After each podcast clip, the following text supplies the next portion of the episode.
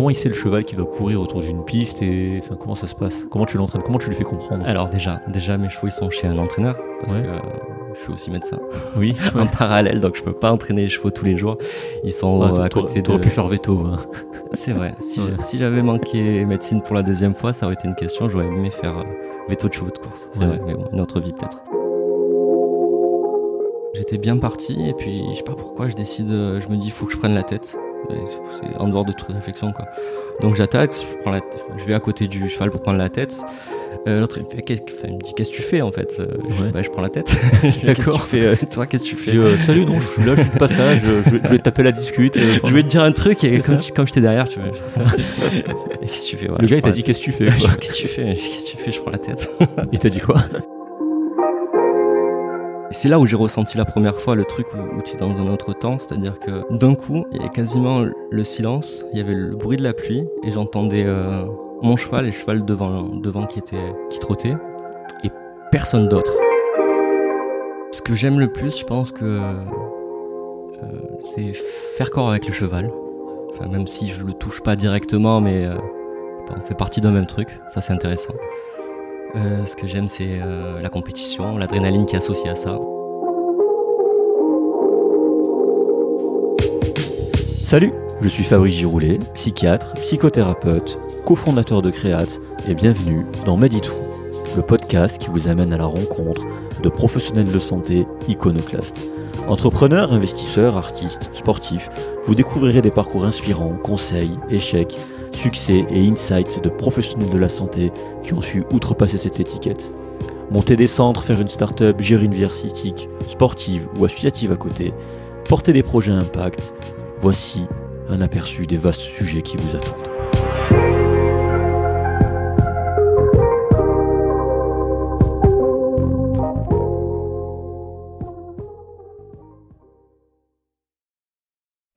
Alors, je suis très heureux, juste avant de commencer cet épisode, de vous parler de notre sponsor Medere, M-E-D-E-R-E, anciennement NES Formation. Pour rappel, c'est vraiment l'organisme de formation médicale continue chez qui vous devez aller. Je me forme toujours avec eux et honnêtement, c'est toujours autant la folie, c'est toujours autant excellent. Harry et son équipe sont toujours géniaux et à l'écoute, et les contenus proposés sont toujours très pertinents et encore plus variés. Et vous le savez, les intervenants sont experts dans leur domaine et très pédagogues. Et justement, Médéré se responsabilise énormément sur la pédagogie, ce qui est rare pour être souligné dans ce domaine.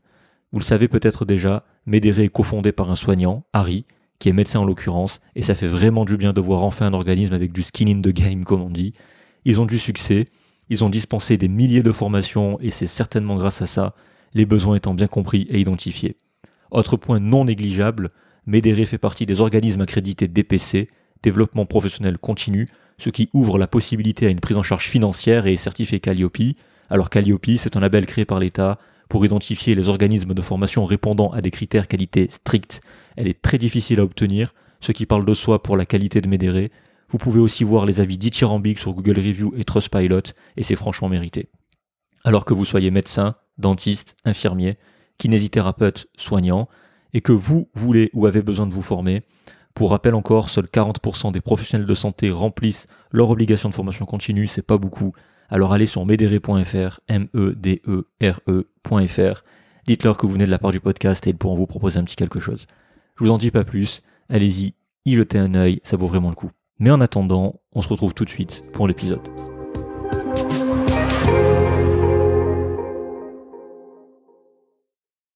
Donc ouais, Clément m'a dit que toi aussi t'écoutais beaucoup les podcasts de Mathieu Stéphanie. Ouais, surtout la martingale et un peu euh, génération do it yourself. Ouais. Ouais. Ouais, donc euh, tu vas pas être dépaysé en fait par le format, enfin tu verras, c'est assez similaire et je pense que t'as déjà écouté nos épisodes, donc tu sais à peu près à quoi t'attendre. Ouais, j'ai écouté euh, deux de tes épisodes. tout à Ok, fait. bah parfait, donc tu, tu connais déjà un petit peu les questions de fin, enfin on verra, mais ça a changé, tu verras, entre ce que t'as écouté et, et ce qu'il y a maintenant. Donc oui, non, Mathieu Stéphanie, très très très bon podcasteur, franchement si vous pouvez écouter, euh, allez-y, écoutez-le, c'est un bon investissement. Moi honnêtement, en deux ans là, je dois être, euh, parce que je mets aussi 45 minutes pour aller au travail, j'en suis à à peu près 800 heures d'écoute, je sais pas si toi t'es es aussi dans des écoutes autant actives. Euh, non, je dois être une, une petite centaine d'heures peut-être. Ouais, c'est déjà pas mal, hein. 100 heures de podcast, il faut les faire quand même. hein. Mais voilà, donc moi j'ai fait le No Life, mais c'est très rentable. Franchement, si vous pouvez aller, aller écouter. Salut Christophe. Salut Fabrice. Encore, euh, ben, encore merci d'avoir pu te libérer. hein. pour nous faire partager tes expériences et on va voir un domaine qui est pas forcément connu du grand public. Enfin, ça dépend pour qui.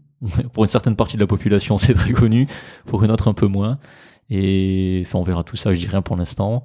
C'est une combinaison assez intrigante et je suis content de, de, de voir ça parce que d'habitude, d'habitude, il y a beaucoup de médecins sportifs, hein, mais dans le trail, tu sais, tous les sports d'endurance, tout ça. Ouais. Là, on est dans carrément autre chose. Donc je, suis pas si on peut dire que je suis très sportif, mais c'est du sport. C'est du sport, voilà.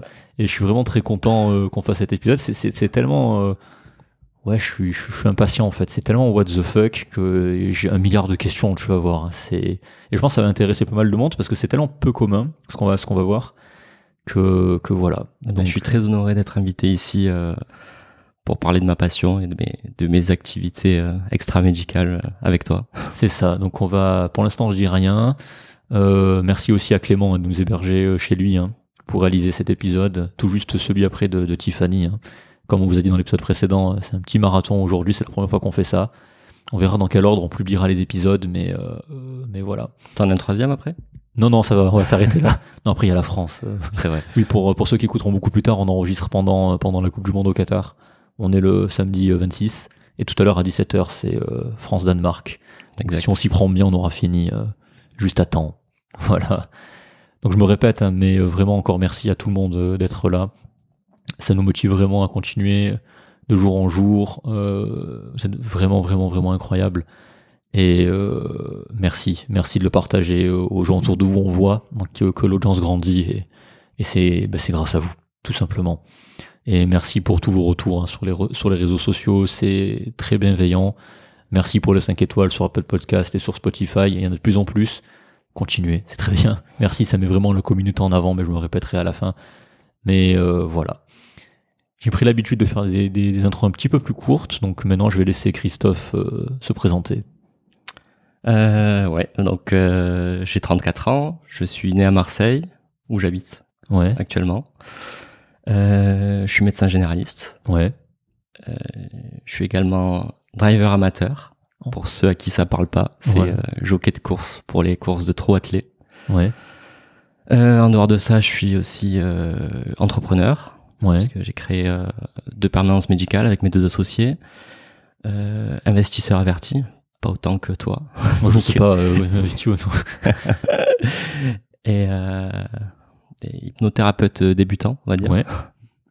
Très voilà cool. pour faire un tour euh, rapide de Ouais. mes activités. Bon, après, après, juste, je fais une petite, euh, petite parenthèse. Quand tu dis jockey amateur, euh, dans les sports, on dit, enfin, dans les sports, tu as le sport amateur, le sport pro, le sport semi-pro, mais il n'y a pas vraiment, je crois, quand, quand tu fais des, dans, dans, dans les courses hippiques, il n'y a pas tellement de, de niveau, non, amateur, pro, c'est, il y a quand même de l'argent dans tout, de tout, dans tous les côtés, quoi. Alors oui, c'est un sport où il y a de l'argent. C'est-à-dire, même si vous êtes amateur, en fait, c'est pas euh, amateur handball ou je sais pas quoi, ou amateur au curling ou je sais pas quel autre sport. Non, amateur en course épique, en fait, vous commencez déjà, il y a pas mal d'argent dans ce milieu-là. Donc c'est c'est pour ça que c'est vrai que la frontière entre le comment vous définissez la frontière entre le professionnel et l'amateur. Mais c'est vrai que c'est des en amateur en course épique, en tout cas, vous euh, vous avez pas mal d'argent euh, à gagner. Donc euh, il y en a certains qui en vivent d'ailleurs.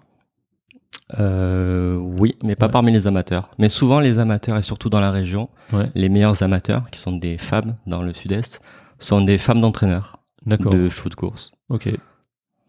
Donc voilà, mais il y a tout, euh, tout un modèle économique derrière tout ça qu'on verra, hein, qu'on va expliquer. Si je reprends juste ce que tu viens de dire pour vraiment garder ligne directrice comme d'habitude, donc euh, à, à travers de ton histoire et de ta passion pour les sports hippiques, de médecine et aussi d'entrepreneuriat, d'investissement, on va décortiquer tout ça. C'est un parcours en fait qui permet de balayer pas mal de sujets, hein. l'entrepreneuriat, le sport, euh, euh, le sport, mais avec un versant économique derrière, pas juste le sport pour se faire plaisir. Il y a vraiment une vraie organisation de ce que j'ai pu voir sur Internet. Oui, à chaque fois, je fais le stalker, hein, donc je regarde un peu les profils des gens. Voilà, et puis c'est vraiment cool, comme je t'ai dit, c'est un, sujet assez atypique et je suis vraiment content de parler de, de chevaux dans, dans un podcast. C'est Je suis, mauvais. je suis ravi d'en parler parce que c'est vrai que la moyenne d'âge de ceux qui intéressent est pas tout à fait la nôtre. Ah non, pas du tout. Non. Donc je suis content d'en parler à un public un peu plus jeune parce que parce que quand on y comprend un peu et, et qu'on a la fibre, ça peut être euh, ça peut être intéressant. Ouais, non, mais on a l'image donc des courses hippiques, des, du, du gars avec son, son verre de son pastis et sa cigarette. PMU. PMU, c'est ça. donc c'est pour ça que je disais, c'est connu par une partie de la population, ceux qui sont par PMU. Mais voilà, là, je pense qu'on va, on va beaucoup, euh, beaucoup en apprendre, moi aussi d'ailleurs, parce que j'y connais absolument rien. Donc c'est pour ça que je suis vraiment très impatient de te poser toutes ces questions. Donc on va commencer tout de suite et euh, j'aimerais d'abord qu'on revienne sur ton histoire. Juste très simplement et brièvement, c'est toi qui décides. Pourquoi, pourquoi la médecine Alors, euh, quand j'étais tout petit, moi mon rêve d'abord c'était plutôt d'être euh, astronaute. Ouais. Et puis après, je me suis rendu compte que il y avait très peu d'élus, donc je, je me suis dit plutôt astronome. ouais. Ensuite, euh, j'ai voulu faire kiné. Et puis je me suis rendu compte, je me suis rendu compte que euh, que c'était quand même beaucoup plus large et que ça me permettrait d'avoir euh, une activité plus variée et, un meilleur confort de vie euh, de devenir de devenir médecin. Donc à un moment donné, la question s'est posée entre faire les études de médecine ou faire l'école pour être entraîneur de, de chevaux de course, ouais. vraiment. Et j'ai choisi la médecine parce que j'avais la fibre un peu scientifique et que j'aime le contact des gens et que c'est un métier où, qui me paraissait un peu moins avilissant, j'aime dire, je vous dirais, que entraîneur Ouais. de course où il faut être là 7 sur 7, euh, H24 et, tu vas te faire des ennemis là du médecin généraliste disponible 7 sur 7, euh, 24 sur 24. voilà, c'est ben donc euh, Ouais. voilà. Ok. Euh, C'était vraiment ta, ta, ta première idée, t'avais pas d'autre chose, enfin astronaute, mais je veux dire quand t'es arrivé au bac, tu t'es dit je vais faire médecine et puis, euh, et puis voilà quoi. Ouais, je suis au, au lycée à peu près que Ok. j'allais faire médecine. Ouais, donc comme la majorité des, euh, la majorité des gens, hein, c'est dur avant d'avoir cette idée- cette idée-là. Donc ok, c'est euh, donc c'était on va dire ton premier choix. Oui. Ouais. Et puis t'as as, eu des influences, t'as as, de la famille dans le médical ou dans le paramédical ou c'est vraiment euh, sorti de nulle part. j'ai mon papa qui était brancardier, Ouais, une tante infirmière. ouais. Hum, Sinon, pas de, pas de médecin dans la famille. Ok. Non. Ok, ça a été avec les études, t'as as, pu euh, t'as pu kiffer, t'as passé des bons moments ou c'était dur? Comment t'as vécu ça? Bien sûr, il y a eu de très bons moments pendant les études. Ouais. Euh, il y a eu des moments très difficiles aussi. Mhm. La première année où j'ai- j'ai j'ai- j'ai découvert ce que c'était vraiment de, de, de, de travailler Ouais. et d'apprendre par cœur. Je connaissais pas du tout. C'est intéressant comme expérience. Ouais.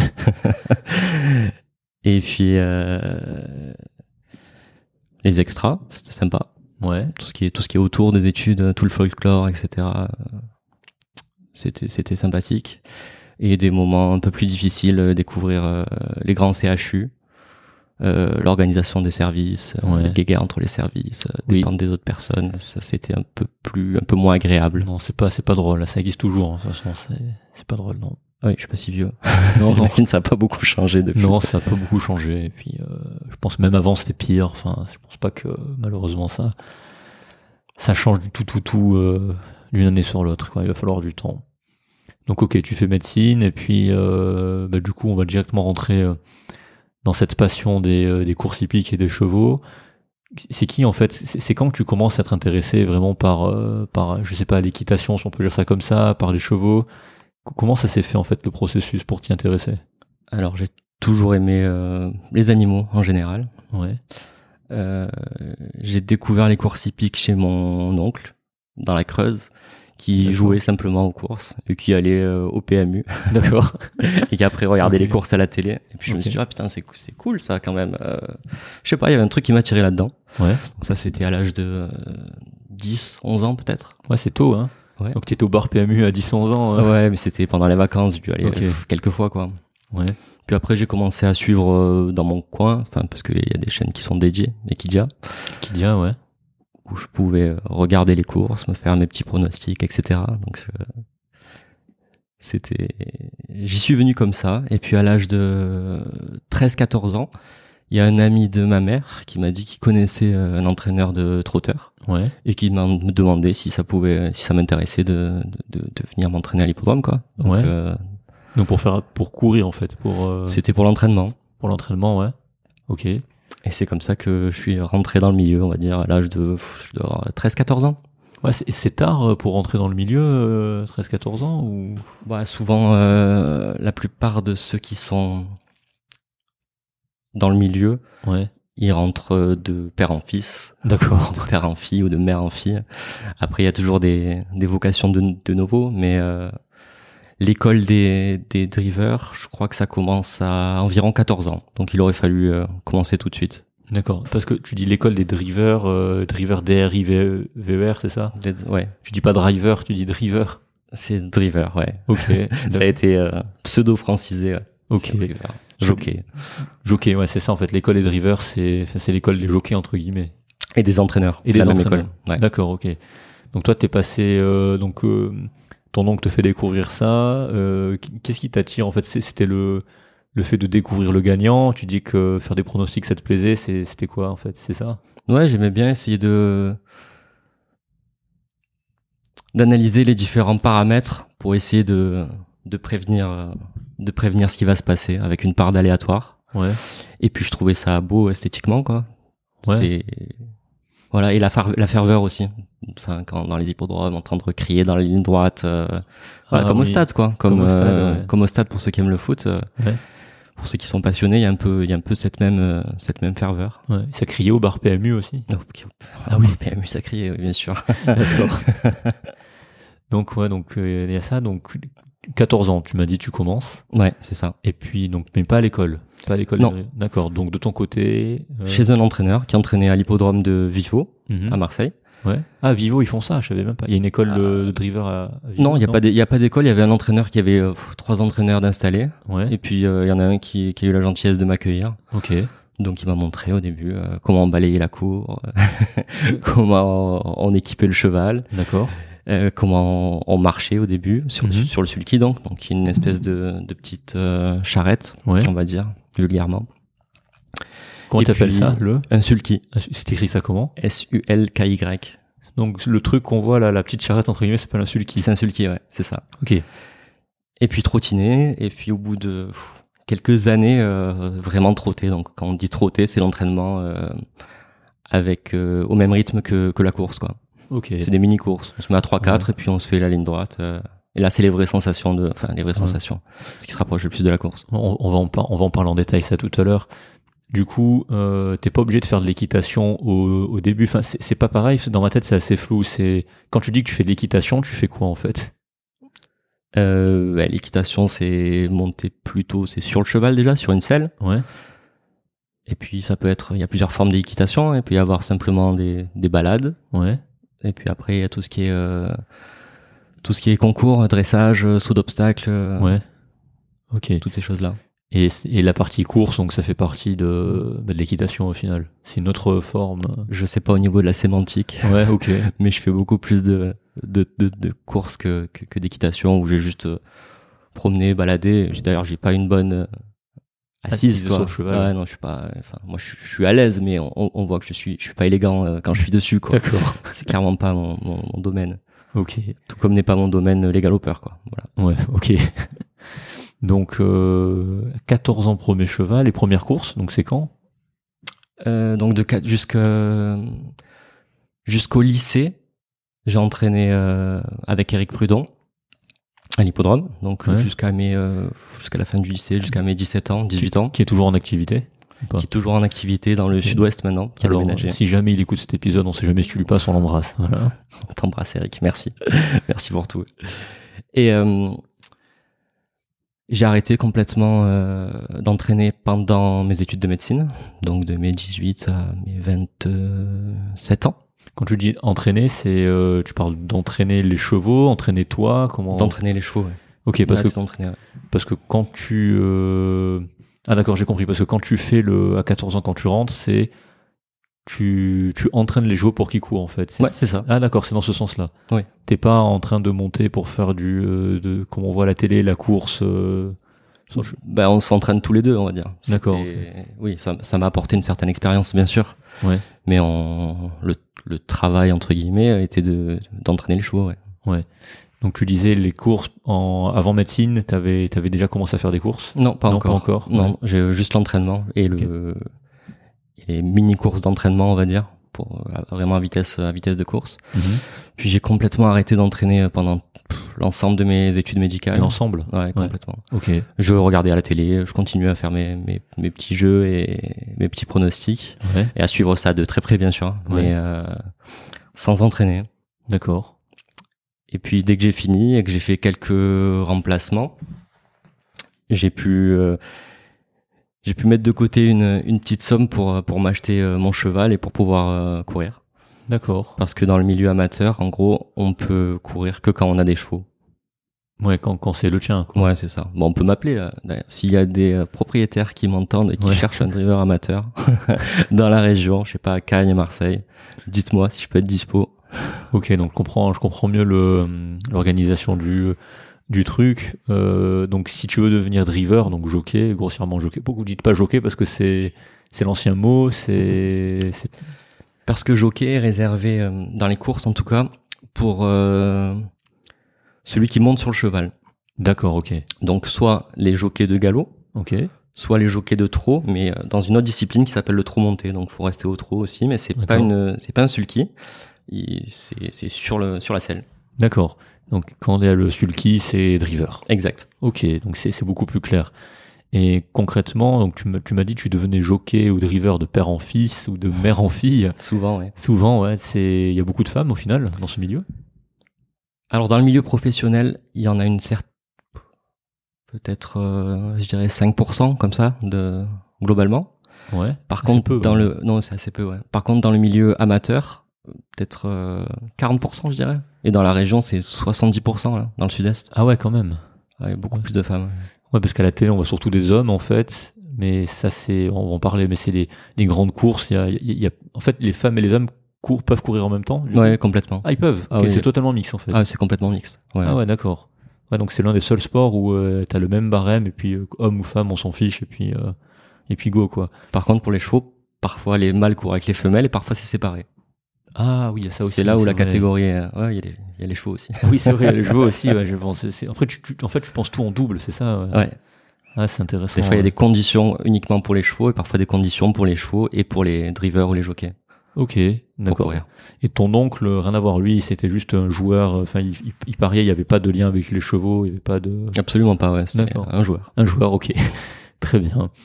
Du, du coup, dans, dans ce monde-là, euh, tu sais, on voit à la télé tout ce qui est tiercé, PMU, tout ça. Ouais. Euh, Il y, a, y a quoi comme type de course euh, Donc, tu as dit, tu as du trot, c'est ça? Ouais. Du galop? Donc déjà dans le trot, il y a du trot attelé et du trot monté, comme Trot attelé, c'est... Ah oui, avec, Avec- euh, la, ch- la avec- charrette. avec, le sulky ce qui, ouais, et le driver. Le river, ouais. Et le trot monté, donc euh, sans sulky avec un jockey. En effet, il y a du galop et le galop aussi est, est divisé en plusieurs euh, disciplines. Donc le ce qu'on appelle le plat, c'est-à-dire courir sur de l'herbe ou du Ouais.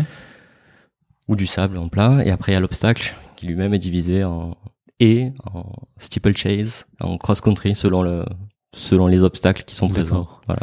Et généralement, tout ce genre de course, chaque euh, chaque personne a sa spécialité ou tu peux vraiment concourir dans tout type de course? Comment ça se passe? Alors déjà, il faut une licence pour courir, que Ah, ce soit ok. quand on est amateur ou qu'on soit professionnel. Ce n'est pas la même licence. Donc, euh, et pour avoir cette licence, tu as besoin de, de justifier de plusieurs années d'entraînement ou comment ça se passe? Pour être professionnel, il faut, je pense, avoir un, je pense qu'il faut être euh, diplômé et surtout euh, avoir une expérience euh, de LAD, de jockey d'entraînement dans chez un entraîneur.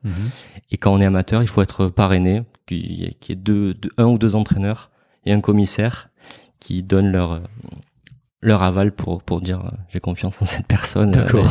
Il va être, il va mettre personne en danger si on le si on le fait concourir. Parce que c'est dangereux en fait. Y Ouais, c'est très dangereux. très dangereux. Là, Ouais, j'ai fait mes, euh, je suis occupé de mes assurances un peu et euh, c'est hors assurance. C'est euh, assuré comme euh, euh, escalade en paroi libre. Donc je sais pas, je, je sais pas exactement le non, niveau de risque, mais c'est assez, c'est- l'air hardcore. c'est assez dangereux. Ouais. Parce que si tu me dis escalade libre, euh, c'est quoi? C'est sans En par, sur paroi libre. Je Sur sais paroi libre, ouais, donc c'est- oui, en étant en assuré, je pense, mais Ouais, euh, tu, tu prends une, tu prends une montagne et tu la grimpes en fait. c'est ça, en dehors Ah oui, des donc- voies. Ouais, donc ouais, le pour les assurances. en Et- dehors des voies en plus. Bah, je sais pas, Ouais. paroi libre, je sais pas ce que ça veut dire. Ouais, Je ça doit pas- je oui, ce c'est oui, ça c'est en dehors des voies, oui, c'est ça.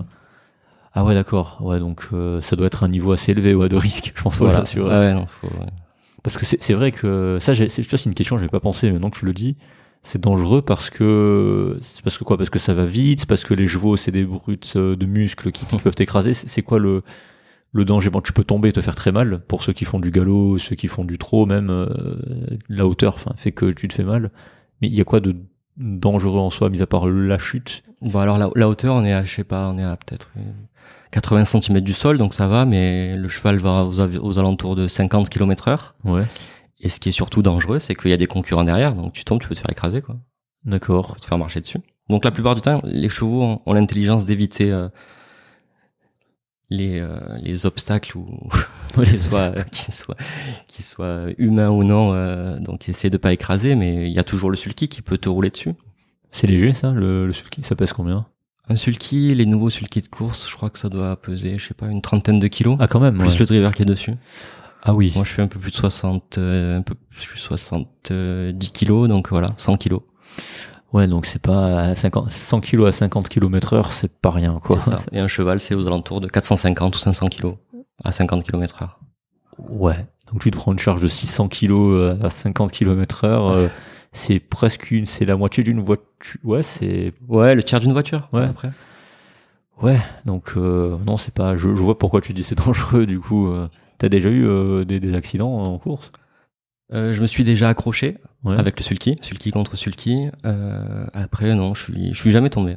Ok. J'ai eu la chance de jamais tomber. J'aurais pu, mais j'ai évité par chance ou par, par réflexe. euh, Ça m'est pas arrivé. Parce que malheureusement, il y, y a des morts parfois dans ch- chaque saison. Oui, ça arrive. Ah oui. l'entraînement aussi. L'entraînement Euh, aussi. Ouais. Ah ouais, d'accord. ou même dans le box. Hein, l'année dernière, euh, euh, il y a un entraîneur, je sais plus ce qu'il faisait, s'il voulait déférer ou quoi, il s'est pris un, un coup de sabot dans le dans le foie, euh, hémorragie euh, et décès. Ok. Ouais, non, ça Donc, arrive. ouais, c'est ok. Ça arrive, mais on n'y pense pas. Ouais, non, mais je, pense pas au- j'y pensais pas non plus, tu Je vois. pense pas au danger quand, quand, quand tu es en course, quand tu veux gagner. Ouais, on va en parler aussi de ça plus en détail tout à l'heure. Du coup, donc t'as as ce genre de, de type de course donc euh, que t'as dit. Ça peut être du plat, de l'obstacle, ça tu l'as bien dit. Euh, et puis toi, à, te concernant à toi, ta spécialité c'est uniquement le, le sulky du coup. C'est ça. C'est uniquement le trot attelé, ouais. Ok. C'est, quand on parlait des licences, c'est Ouais. séparé déjà entre le trot et le galop. Ceux, ceux qui concourent dans le trot euh, ne peuvent pas cou- concourir dans le galop, sauf à, à demander une licence spécifique. D'accord. Ok. Euh, bah, concrètement, ça, ça se passe comment une, une course? Combien de temps elle dure? Combien de tours vous faites? Il y a différentes distances? Comment? Euh, alors, une course dure, euh, on va mesurer en mètres plutôt. Le plus court c'est euh, 1600 mètres, le plus long c'est 3500 mètres on va dire, ou Ouais. 4000 mètres. En moyenne, une course est entre 2005 et 3000 mètres. Ouais. Euh, Il y a un échauffement euh, une heure avant la course, donc on fait quelques courses pour s'échauffer, un échauffement juste avant la course.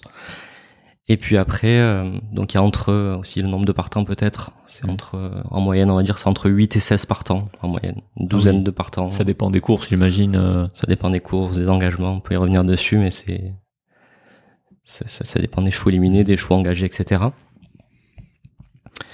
Et euh, il y a deux modes de départ Ouais. au trot. Donc soit le plus simple, ça s'appelle l'autostart. Donc c'est une voiture avec euh, ce qu'on appelle des ailes derrière, qui Ouais. sont comme des, des- des échelles qui se rabattent, on va dire.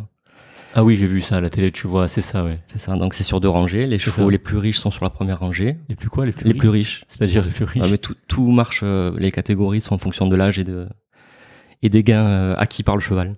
D'accord. Des gains acquis par le cheval pendant sa carrière.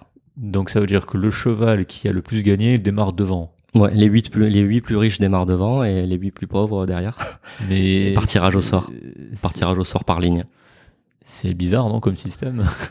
Alors il y a dans d'autres pays c'est exactement l'inverse. D'accord. Euh, je pense que ça a été instauré pour que les mais en fait comme euh, comme pour le Marseille Cassis par exemple j'ai appris euh, Ouais. les concurrents euh, qui sont classés qui sont bien classés partent devant et je Mhm. pense que c'est dans le même esprit c'est de pas gêner les concurrents derrière en fait De pas gêner les concurrents derrière. c'est-à-dire de si on mettait les moins bons devant Ouais. ils pourraient gêner euh, les meilleurs derrière donc je pense que c'est dans cet esprit là que ça a été fait donc ça c'est les courses autostart et sinon il y a des courses euh, la plupart du temps c'est des courses qu'on appelle voltées où euh, il y a des commandements et euh, 5, 4, 3, 2, 1, on, on rentre à l'intérieur de la piste. Comment expliquer? On, on sort de la piste plutôt, on se met à, à l'intérieur, Ouais. Mais à l'extérieur de la piste, Ouais. dans les aires de départ en gros. C'est un, truc qui est séparé de, de la piste, une espèce de en forme de D. Oui. Et puis il y a les commandements, donc 5, 4, 3, 2, 1, et les chevaux voltent, donc c'est-à-dire tournent à 90 degrés. Oui. Ils vont perpendiculaires à la piste et ils tournent, ils se mettent dans le sens de dans le sens de la piste et, Ouais. et on démarre. Et quand c'est, là tu vas trouver ça sûrement plus logique. Euh, il y a quand il y a deux échelons de départ, c'est-à-dire on est, on part pas tous à la même distance. Oui, Il y en a qui partent avec un handicap de Oui. 25 mètres. d'accord. Et là, pour le coup, c'est les chevaux le plus, les plus riches, donc qui ont à peu près deux fois les gains des chevaux de tête, qui rendent 25 mètres pour équilibrer. D'accord, donc c'est vrai qu'à la télé, quand on, quand on entend au tiercé de handi, quand on parle de handicap ou quoi, Ouais. pour certaines courses, c'est d'accord, c'est juste un handicap de distance, Oui. Et au galop, c'est un handicap de poids. de poids, donc euh, tu- plus lourd. Exactement. Du plomb dans la selle. Oui, il est, ouais, c'est ça. C'est ça. Ok. Ouais, c'est très technique en fait, c'est ultra vaste. Il y a, il y a, il y a beaucoup, beaucoup de types de courses, euh, beaucoup de manières de faire, de partir, de. Oui. Ah, c'est, c'est, c'est ultra vaste. Mais du coup, euh, concrètement, le- toi, tes courses à toi, le, le plus souvent, elles s'organisent comment? C'est du départ, euh, il n'y a pas de règle ou c'est euh, du départ avec la voiture ou du départ. Alors, tu le sais- ça, tu- la plupart du temps, comme en France, c'est les, plus les courses de trop euh, attelées. C'est le- la plupart du temps, c'est euh, avec des départs voltés. D'accord. Donc sans la voiture. Et ça, tu le sais à l'avance en fait. T'as les conditions de, de course. Donc Mhm. par exemple pour chevaux de pour chevaux de 6 à 8 ans, euh, n'ayant pas gagné 100 000 euros, euh, recul de 25 mètres à 50 000 euros. D'accord. Et là, les, les gens inscrivent leur cheval. Et on garde les 8 plus riches euh, qui sont les plus proches de, de 100 000 euros et les 8 plus riches de plus proches de 50 000 euros. Ouais. Et tu et tu cours comme ça. D'accord. Si on fait un parallèle avec les, tout ce qui est PMU, euh, enfin tout ce qui se passe à la télé. Ouais. Du coup, le tiercé, le quintet, le quartet, je sais pas quoi. Oui. Ça, c'est des courses qui sont sélectionnées. euh, Enfin, c'est c'est quoi Ça, c'est le niveau professionnel, du coup? Oui, il y a, y a jamais de courses euh, amateurs euh, qui sont euh, qui font qui font office de quintet. Par contre, il y a des courses PMU amateurs qui font. Qui, Ouais. D'accord. Par contre, oui, tu peux parier sur des courses amateurs. Oui, bien sûr. Voilà, mais pas sur les quintets, euh, tout ça. non, bah, le quintet c'est c'est une course par jour pour te dire, et euh, il y a peut-être euh, so- 70 courses par jour en France en moyenne. Ah oui, surtout, euh, c'était le- question après tout le territoire. Sur ouais. tout le territoire. Bah, ça dépend. Le dimanche, il y en a plus, mais en gros, je sais pas, il doit y avoir entre 50 et entre 50 et 120 courses par jour, je dirais ça, à peu ça- près. ça tourne tout le temps en fait, ça s'arrête jamais. Ça s'arrête jamais. La nuit. La nuit, ouais, c'est ça. Parce que oui, ma question c'était, il y a, tu sais, il y a plein d'hippodromes en France. Ouais. Euh, Il y, a- il y a pas mal d'activités sur certains. Et il y a des ligues, il y a des niveaux. Comment ça s'organise en fait de, Ça reste au niveau local au final ou comment Enfin, je veux dire, t'as comme la Ligue 1, la Ligue 2, tout ça ou pas du tout? Euh, non, déjà, il y a les. Comme je te disais, il y a les.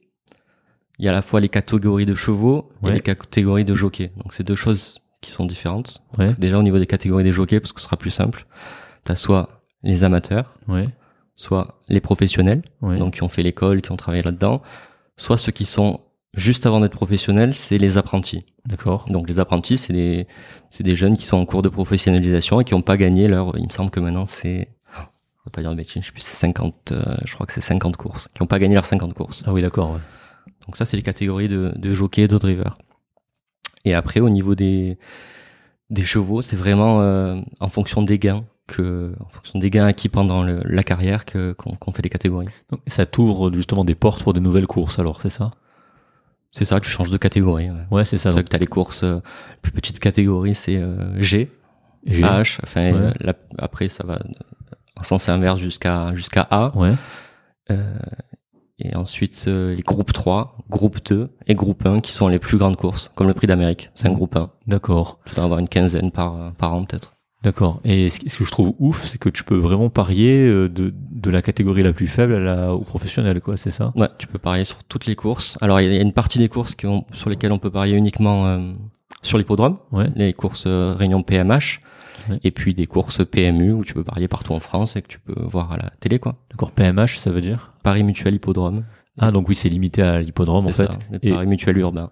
Ah oui, donc du coup, il n'y a pas de limite, quoi. Exact. Ok. Donc ça veut dire que sur Internet, sur le site du PMU, je peux parier sur des, oui, des, des, des courses un peu partout en France qui ont le label urbain, quoi. Exact, c'est ça. Et si je me pointe, moi, à un hippodrome de, de quartier, par exemple l'hippodrome de Vivo ou de Borelli, pour citer Marseille, Borelli, ils, ils sont actifs d'ailleurs ou pas Ouais, ouais, bien sûr. Ouais. Ouais, j'ai couru la semaine dernière. Ah d'accord, on va en parler alors aussi. Borelli, oui c'est vrai, tu m'avais envoyé la vidéo en plus. Voilà. Et puis euh, donc tu te pointes à Borelli et puis euh, il y a des courses qui s'enchaînent. Ouais, toutes les demi-heures. Ah oui non, c'est hardcore en fait. Ouais. Ouais, ça s'arrête pas quoi. L'argent brasse. euh, ok, ok. Et tu paries et tu paries sur le même système qu'au PMU, c'est-à-dire gagnant, trois premiers. Exact. Cinq premiers, ordre des ordres. Cinq premiers après. D'accord, ok. Gagnant, placé, euh, couplé, c'est les deux premiers, trio les trois premiers, après multi les quatre, un, ou quarté, ouais. et quinté les cinq, et une fois par jour. Du coup, derrière, tu as des systèmes automatiques, ils calculent les cotes en temps, enfin, du coup, euh, ouais, il y a un système de calcul de cotes quand tu vas parier à l'hippodrome. Ouais, euh. alors à la différence des paris sportifs, ce sont des paris qui sont mutuels, comme leur nom l'indique, c'est-à-dire que tu ne joues pas contre euh, l'opérateur. Tu joues contre les autres tu joues contre les autres et la cote n'est pas fixe. La, cote, la cote varie en fonction de des paris qui sont faits. Exactement. Ah, jusqu'au départ de la course, jusqu'au départ de la course, les, les cotes évoluent. Donc en fait, c'est oui, tu, tu joues. En fait, t'es, t'es, oui, je comprends. Si tout le monde pense que c'est toi qui vas gagner, la cote va être faible. C'est ça. Si euh, oui, parce qu'il faut bien redistribuer les gains des autres pour les autres, en fait, c'est ça. Exact, c'est ça. Et il prend quand même une commission, le, le mec au milieu, le, le, le gars qui organise le pari. Le PMU encaisse, il me semble, euh, je sais pas, je crois une trentaine de pourcents. Ah, c'est énorme. Dans la majorité qui est, oui, mais il y a la majorité qui est reversée à la filière épique, quoi, pour payer les prix de, ah oui, les prix des chevaux. Les cash prize, ouais. Exact. C'est pour ça qu'on disait qu'il y avait, c'est ça que j'avais pas conscience, mais quand j'ai un petit peu regardé ce qui se faisait, euh, même au niveau local, c'est vrai que les, les cash prize des courses euh, sont assez, euh, enfin, je sais pas si ça, on va en parler, je sais pas si ça couvre tout, mais c'est en milliers d'euros les, les, les, pour le vainqueur, non C'est ça? Ah oui, oui. La plus petite catégorie euh, des amateurs, le gagnant euh, gagne 1300 euros à peu près. Ah ouais, voilà. Et la plus euh, grande course, donc le prix d'Amérique, je crois que le gagnant prend, je sais pas, 450 000 euros. Ah, d'accord. Ok. Et en moyenne, dans les petites courses, c'est aux alentours de 5-6 000 euros à peu près pour le vainqueur. Ok, ouais, c'est donc c'est pour ça, c'est pour ça, on vous disait au début, il y a, y a de l'argent en fait, même dans un milieu amateur, il y a quand même pas mal d'argent dès le début. C'est vraiment particulier comme euh, comme comme sport. Euh, du coup, euh, tu cours combien de temps? Ça dépend de la distance. Du coup, mais les hippodromes, il y a, il y a quelque chose d'assez standard. Il y a le tour de piste, il fait la même distance dans tous. C'est standardisé, ça? Non, c'est pas standardisé. En moyenne, le tour de piste, il fait de 1000 mètres au minimum jusqu'à à Vincennes. Je crois que ça doit être la grande piste. Elle doit faire euh, pas loin de 2000 mètres. Ah, quand même. Entre 1000 et 2000 mètres. Ouais. Et donc la course, c'est entre 1 et 3 tours selon les hippodromes. Et ça dure à peu près 3-4 euh, minutes. Ouais. Et tu peux courir plusieurs fois par jour? Alors le, le, jockey et les drivers, euh, oui. Ouais. Le cheval, non. On n'a pas le droit de courir. Euh, les chevaux n'ont pas le droit de courir euh, deux fois en moins de 48 heures. Ah, moins de 48 heures. Ouais. Et en ah. moyenne, en moyenne, un cheval court toutes les deux trois semaines à peu près, en moyenne. Hein. Donc il fait une course toutes les deux trois semaines. Ouais, c'est ça. Ah, moi je pensais que c'était plus intense en fait. Ah, non. C'est déjà intense pour un cheval de courir de, toutes les deux trois semaines ou ça va c'est Ça dépend des courses que tu leur donnes. Ça dépend si tu les défères. Ça dépend si tu leur donnes une course dure ou si tu fais une course facile. Il y a plein de paramètres et ça dépend de, de, de, la récupération du cheval. Ok. Donc en fait, si tu veux courir plusieurs fois par semaine, il te faut plusieurs chevaux. Exact. Ok. Donc je comprends mieux. Qu'on t'appelle. qu'on t'appelle, oui. Oui, parce que oui, si oui, s'ils ont besoin d'un driver pour faire courir un cheval. Ah, mais du coup, c'est vachement concurrentiel, non, chez les pros. Si le cheval, il peut courir que toutes les 48 heures, c'est vachement concurrentiel, en fait, à ce niveau-là, non? Ou alors les pros, ils ont, ils ont des places faciles. Est-ce que tu sais comment ça se passe? Oui, les pros, ils ont des affinités déjà avec euh, les entraîneurs. Mhm. Donc en principe, chaque entraîneur, bah, la plupart du temps déjà, les entraîneurs sont aussi drivers, donc au moins c'est réglé. Ouais. Et puis après, quand ils peuvent pas driver leurs chevaux, ils font appel la plupart du temps aux mêmes. Donc euh, d'accord. C'est un arrangement la plupart du temps entre le entre le driver et l'entraîneur, et parfois entre le driver et le propriétaire. Ok. Et du coup, euh, comment toi tu prépares tes courses? Comment tu entraînes justement ton, ton cheval? Comment tu fais pour entraîner un cheval? Rapidement, parce que j'imagine qu'on peut en parler des heures. Mais comment tu fais pour... Euh, le, cheval, il comprend en soi que qu'il faut courir autour d'une piste? Parce que parfois, tu sais, on voit des, espèces de lièvres mécaniques là qui... Ouais. Pour les courses de lévrier. Oui, il n'y a pas pour les joueurs ça, non? Non. Pas de guide? Ah ok, ah, je connais pas. Dans ma tête, ok, bon, pour les lévriers, ok. Euh, comment il sait le cheval qui doit courir autour d'une piste et enfin, comment ça se passe? Comment tu l'entraînes? Comment tu lui fais comprendre? Alors déjà, déjà mes chevaux ils sont chez un entraîneur parce que euh, je suis aussi médecin. Oui. en parallèle, donc je peux pas entraîner les chevaux tous les jours. Ils sont ah, à côté de. pu faire veto. Hein. C'est vrai. Si j'avais manqué médecine pour la deuxième fois, ça aurait été une question. J'aurais aimé faire euh, veto de chevaux de course. C'est vrai. Mais bon, une autre vie peut-être. Et donc ils sont chez Stéphane Singlan, qui est un entraîneur de trotteur. on le salue si jamais nous écoute. Salut Stéphane. Et c'est lui qui les entraîne. Donc moi j'y vais occasionnellement et puis c'est c'est lui qui, qui, détermine les exercices à faire quoi. D'accord. Donc la plupart du temps, euh, je sais pas, on fait euh, tu fais défractionné, on va dire. Donc, euh, 2-3 000 mètres, euh, deux ou trois fois sur un pied intermédiaire entre, entre le jogging pour eux et la course. Mhm. Et puis au dernier coup, tu fais une ligne droite. Mhm. On est en principe à deux ou trois pour le faire. Donc, D'accord. Comme, comme des mini-courses euh, avec euh, en allant vite euh, uniquement la ligne droite. Ok, donc ouais, donc c'est pour ça chaque cheval au final a sa spécialité quoi. Vous l'entraînez euh, ce cheval pour ça, l'autre cheval pour un autre truc, c'est ça. Il n'y a pas des chevaux vraiment qui sont multipotents et qui font qui font toutes les courses. C'est possible? Qui font toutes les courses, c'est-à-dire? C'est-à-dire toutes les courses, tous les types de courses, je veux dire. du trot et du galop? Ouais, par Ah oui, non, pas du tout. Ah, voilà. Alors tu peux faire du trot monté, du trot attelé, ça oui. Ouais. Du plat et de l'obstacle, ça oui. Ouais. Mais euh, la plupart du temps, euh, chaque cheval a sa spécificité. Ouais, c'est ouais. ça. Même Ok. c'est plus spécifique que ça. Il y en a qui courent que corde à droite, d'autres que à gauche, D'accord, ok. d'autres euh, qui sont bien meilleurs à courte distance. Ok. Oui, parce que généralement la corde elle est sur la gauche, non? C'est quand Alors, tu fais le. Ça, c'est euh, sur les pistes d'athlétisme, c'est toujours à gauche. Ouais. Après, dans les courses, c'est assez varié. Nous, dans la région, on est plutôt corde à gauche, Ouais. même s'il y en a à droite. Dans le sud-ouest, c'est quasiment euh, que des cordes à droite. Ok. Et puis les grands champs de course euh, au trot, c'est corde à gauche aussi. Ouais. D'accord. Parce qu'à la télé, on voit toujours la corde à gauche. euh, enfin, je sais pas si c'est. Je sais pas. Enfin, moi, en tout cas, quand je regardais les, tu sais, à la télé les résultats du PMU avec les images, Ouais. t'as l'impression que c'est toujours à gauche, en fait. Ouais, il y en a un peu, il y a un peu plus de champs de course, euh, de grands champs de course corde à gauche. Et après, l'entraînement, c'est ce que je disais tout à l'heure, c'est à peu près une fois tous les trois jours. Ouais. Et puis un jour sur trois, il, juste il promène, il va ou au manège ou promener en piste. Ok. Le dernier jour, euh, souvent, il va au paddock toute la journée. Ok. Donc en gros, il s'entraîne un jour sur trois. Ok. Et Toi, t'as appris ça à entraîner. Tu me disais hein, au tout début, début, quand t'étais plus jeune. C'est là où t'as, on, on t'a initié à entraîner justement les chevaux, à leur faire faire des exercices, tout ça. Ouais. Ok. Mais je, enfin, je, je serais pas légitime pour euh, entraîner des chevaux et leur, leur, leur concocter un programme pour progresser sur certains points, etc. Quoi. Je... C'est un vrai métier, en fait. Ah oui, non, bien sûr, c'est un vrai métier. Enfin, je pourrais essayer de le faire, mais je suis pas sûr que je serais le plus performant, quoi. Ouais, parce qu'il y a des mecs qui font que ça toute leur journée, en fait. C'est ça, c'est leur métier. C'est leur métier. ils arrivent, en, ils arrivent à en vivre, les entraîneurs, justement. Bah, il y a des tout petits entraîneurs pour lesquels c'est difficile, et puis il y a des grands entraîneurs qui, qui gagnent très bien leur vie. C'est comme dans, comme dans tous les sports. Oui, comme dans tous les sports. Exact. T'as- T'as aussi cette asymétrie dans le football, par exemple, où euh, le, le- vraiment le plus petit pourcentage, gagne la majorité des revenus, ou c'est un peu plus équitable euh, dans les courses hippiques, tu sais? Il y, a, il y a autant d'inégalités entre les entraîneurs c'est, ça reste assez fair euh, au final? Non, je pense qu'il y a beaucoup d'inégalités, comme dans tous les sports. Ok.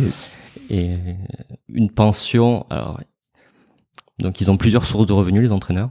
Il y a Ouais. la pension, donc une pension au trot, euh, c'est entre euh, 1000 et 1200 euros par cheval hors taxe, Par an, par mois? Par mois, hors taxe, Ah oui. avec TVA à 20%. Donc en fait, ça veut dire que si tu confies ton cheval à un entraîneur, il te coûte euh, euh, 1200 euros hors taxe par mois. 1000, ouais, 1000, ouais, si, si, environ entre 1000, même TTC peut-être aux alentours de 1004, on va dire, ouais. Ah ouais, d'accord. Donc c'est un certain coût. Hein, Ouais, là j'ai deux chevaux, donc tous les mois je pars avec moins de 2008. Ah oui, un beau leasing. voilà. Ok. Mais il y a tout qui est compris, du coup, l'hébergement, la nourriture, tout, l'entraînement, enfin. oui, pas le, pas le veto, pas, pas les transports. Pas le veto, pas Oui, les transports. Ah oui, donc oui, quand tu dois le déplacer de.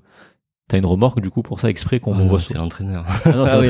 Il a un- bah lui il a un camion. Il y en a qui, qui ont des remorques, lui il a un camion. Ouais. Ouais. Et donc tu payes ce service. Ouais. coup. Ok.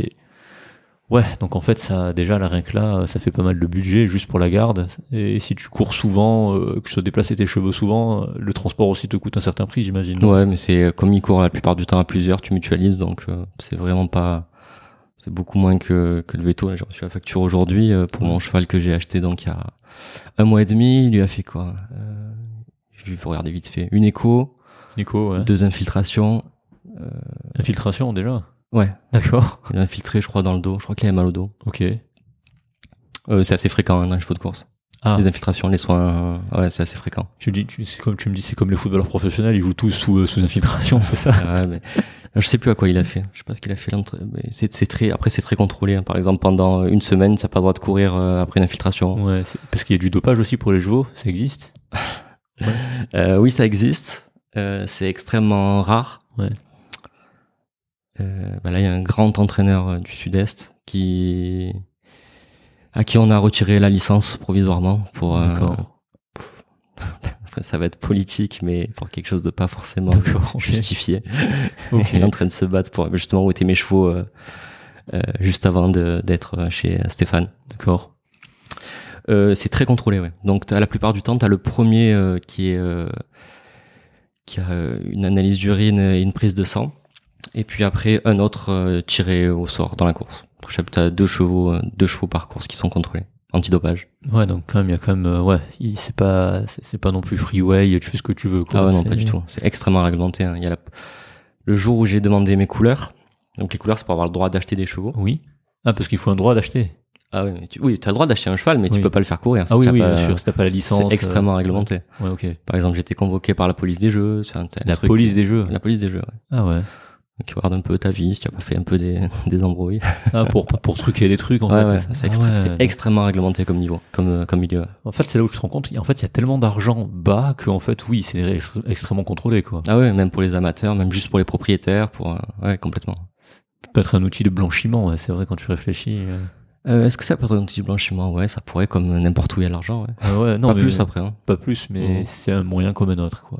Ouais, ouais, mais c'est, par contre, tu pourrais arnaquer des gens, quoi. Tu pourrais, euh, tu es grand favori, et tu pourrais décider de, de, de, de dire, euh, bah non, en fait, euh, aujourd'hui je fais pas course. Donc, tu, tu- ce qu'on appelle tirer sur les rênes, pas faire course, et puis jouer le deuxième favori, qui avait une plus grosse cote. Ouais, C'est ou alors, partie euh, des choses. Ouais, des choses que pas très légales, en fait, ça. Ah non, absolument pas. C'est sanctionné sévèrement.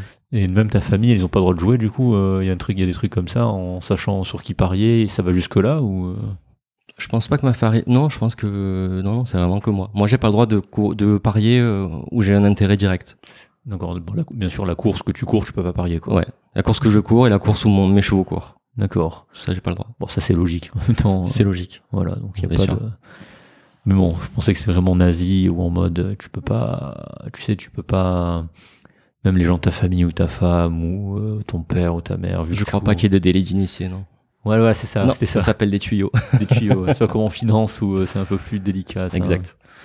Ok. Bah, c'est surtout que façon, pff, c'est- même en, en étant rencardé entre guillemets, euh, t'es jamais sûr du résultat, quoi. Il y a tellement d'aléatoires dans la course que. euh, Justement, c'est- tu, tu peux pas le prévoir. Ça, c'est euh, tu. Parce que ouais, comment tu fais pour euh, pré- faire Tu, tu disais faire des prévisions. Ouais. Comment, comment tu fais pour pour faire ton pronostic? Il y a il y a trop de paramètres. Non, faut s'y connaître dans le dans, dans les paris sportifs euh, course hippique pour gagner, non? Bah, quand tu t'y connais pas beaucoup, tu peux faire tes numéros préférés ou, ou les noms qui te plaisent. Ouais, non, mais ça. Et puis après, quand tu commences à t'y connaître, euh, il y a beaucoup de paramètres. Donc surtout les dernières performances, tu peux regarder euh, les dernières courses que les chevaux ont fait. Ouais. S'ils sont déférés, ça c'est très important parce que en fait tous les chevaux ont, ont des fers, Oui. Mais euh, tu peux retirer les fers Ah, ok. parce qu'il va plus vite et il court plus naturellement sans les fers. Tu Ouais. peux pas le faire tout le temps parce que ça abîme les sabots sinon. D'accord. Euh, après, tu peux te confier en fonction de, tu peux faire confiance à l'entraîneur, à la distance, justement à la corde. Est-ce qu'il est meilleur à droite, à gauche? Est-ce qu'il a eu un intervalle de course euh, Est-ce qu'il a eu assez de repos? Est-ce que C'est incroyable, ouais. t'as beaucoup de paramètres ouais. En fait, quand t'es parieur professionnel, tu connais vraiment. Enfin, t'es t'es sur place à l'hippodrome, j'imagine. Tu connais un peu les chevaux, leurs particularités. Ouais. Et quand tu et quand tu fais le, ce qu'on appelle faire le papier, Mhm. ce que je continue à faire euh, quand je quand je cours du coup pour voir mes adversaires, voir dans quel dos il faut être ou quel dos il faut éviter. Euh, tu regardes euh, bah, les dernières courses des concurrents, quoi. Savoir lequel va prendre la tête, euh, lequel il faut pas suivre parce que tu sais qu'il va va t'arrêter, tout ça. D'accord. Bah, Il y a des stratégies en course, justement? Ouais, Ah oui. ouais, bien sûr. Ah d'accord. Genre. euh, Genre la strat, euh, tu peux soit prendre euh, la tête, Ouais. donc ce qu'on appelle être tête et corde, donc prendre rapidement la tête et essayer de et essayer de la garder ou laisser passer un bon dos. Ouais. Par exemple, c'est la stratégie préférée de de la championne de France de cette année euh, des amateurs, Gisèle Ouais. Donc qui fait- part super vite, toujours. Elle Ouais. est imprenable au départ. Et puis après, elle te laisse pas passer. Ah, tu peux comme comme en Formule 1 essayer de. de faire- Après, tu fais pas des zigzags, hein. Ouais. tu vas plus vite, t'accélères. Ah ok. Tu peux pas, tu peux pas gêner la, tu peux pas gêner la progression, mais tu peux empêcher qu'on te double, quoi. Mais il n'y a, pas de- y a pas de vitesse limite euh, au trot justement. Si tu vas rester au trot en fait. Tu dois rester au trot. T'as le droit d'être, euh, alors, tu peux faire, euh, tu peux te mettre au galop. Ouais. T'as droit à 15 foulées. Ouais. Ok. Il compte, il compte Ah, il vraiment. compte vraiment. Ah, il compte vraiment. T'as droit à 15, 15 foulées, c'est, euh, De- je sais de- pas, 5 secondes. à Oui, voilà, enfin, t'as- 6, secondes, je dirais. C'est vite cramé, ouais. C'est C'est ça. 5-6 secondes et il faut pas gagner du terrain sur ses adversaires. C'est-à-dire que si ton cheval se met au galop, mais qui grappille un peu euh, du terrain sur les autres, t'es disqualifié. Mais s'il se met au galop même 5 secondes? Euh, même une demi-seconde, mais que t'as pris un avantage, euh, Ah c'est chaud un ça. en avantage fait. sur un- Oui, mais la plupart du temps, tu, tu le retiens quand il se met au galop. Pour essayer de le remettre au trot. Moi, par exemple, mon cheval, la Facto Prior, donc là, la semaine dernière, euh, j'ai fait quatrième avec lui. Ouais. Et c'était la première fois depuis, je sais pas moi, les six dernières courses que je faisais un parcours au trot complet. D'accord. Donc les cinq dernières courses, ouais, il, il m'a fait une faute, euh, au moins une faute. Donc ils partaient au galop, euh, même même avec l'entraînement. euh, pourquoi? Parce qu'ils sont entraînés par le truc, ça les stimule. Enfin, c'est tu, tu sais pourquoi? Si je savais, je le garderais au trot. je sais pas. C'est, c'est, c'est. Il y a plein d'explications hein, pour pour être au galop. Ça peut être une douleur, ça peut être qui qui se précipite, ça peut être parce que tu es gêné. Mais là, honnêtement, euh, c'était des fois où je voulais juste quand tu tu je voulais attaquer et puis Ouais. je me décale puis il se met il se met à la faute. Et les, les juste rien à voir, mais ça me fait penser les œillères. tous les joueurs qui courent ont des œillères sur le côté? Non, pas forcément. Pas forcément. Ok. Alors il y a des œillères déjà que tu peux tu peux mettre euh, sur le côté pour stimuler. Après tu peux mettre ce qu'on appelle une Murphy, c'est une œillère que d'un côté pour aider à tourner. En fait, il voit que il voit bien que d'un côté, du coup ça l'aide à, à tourner. Et après tu as, des artifices. Donc euh, tu peux mettre euh, des œillères qui sont au-dessus de la tête, donc qui n'ont pas d'influence et tu as une petite ficelle qui relie les œillères à- au brancard du sulky. Et euh, au moment opportun, euh, tu peux tirer dessus et ça lui abaisse les œillères, ça lui donne un coup de jus. Donc t'as ça comme artifice, et puis t'as le, le débouche-oreille aussi. Donc pareil, tu bouches les oreilles, et, et Ah oui, tu ok. peux tirer avec une ficelle et ça lui donne un, coup de jus quand il entend les concurrents autour. Ou ça le met à la faute aussi, ça peut. Ah ok. ah oui, il y a plein de petites stratégies comme ça. C'est c'est hyper compliqué. C'est- un, un, sport qui est hyper technique au final. Mm, ouais. Et il faut garder le cheval au trot aussi. Ça aussi c'est. beaucoup de concentration du coup. Ouais ouais. Ah oui, bien sûr. Ouais. En principe, pour gagner une course, t'as souvent, euh, bon, ça, ça dépend, il y a un milliard de, de, de scénarios possibles. Mais euh, quand l'opportunité se présente, je pense que t'as bien moins qu'une seconde pour prendre la bonne décision la plupart du temps. Ah, mais super intéressant en fait. C'est, on s'en rend pas compte, mais là tu peux plus plus dans le détail, puis on se rend compte que ouais, il y a, ouais, c'est, bah, c'est un sport comme tu l'as dit au début. Ah ouais. c'est un vrai sport et tout avec tout l'esprit du sport, la technique, l'entraînement, la concentration. Ouais, c'est, euh, non non, c'est c'est c'est c'est c'est passionnant vraiment. Justement, toi dans une course, c'est quoi qui te plaît le plus? C'est vraiment euh, la préparation? Enfin là, tu m'as dit que la préparation, euh, il y a la partie entraînement que tu fais pas trop parce que tu peux pas. hein. Clairement, avec ce que tu fais, tu peux pas trop, mais c'est quoi? C'est vraiment avant la course C'est re- re- retrouver le contact avec ton cheval ou c'est pendant? C'est c'est quoi ton C'est quoi que t'aimes le plus? Ce que j'aime le plus, je pense que euh, c'est faire corps avec le cheval. Ouais. Enfin, même si je le touche pas directement, mais euh, on fait partie d'un même truc. Ça, Ouais. c'est intéressant. Euh, ce que j'aime, c'est euh, la compétition, l'adrénaline qui est associée à ça.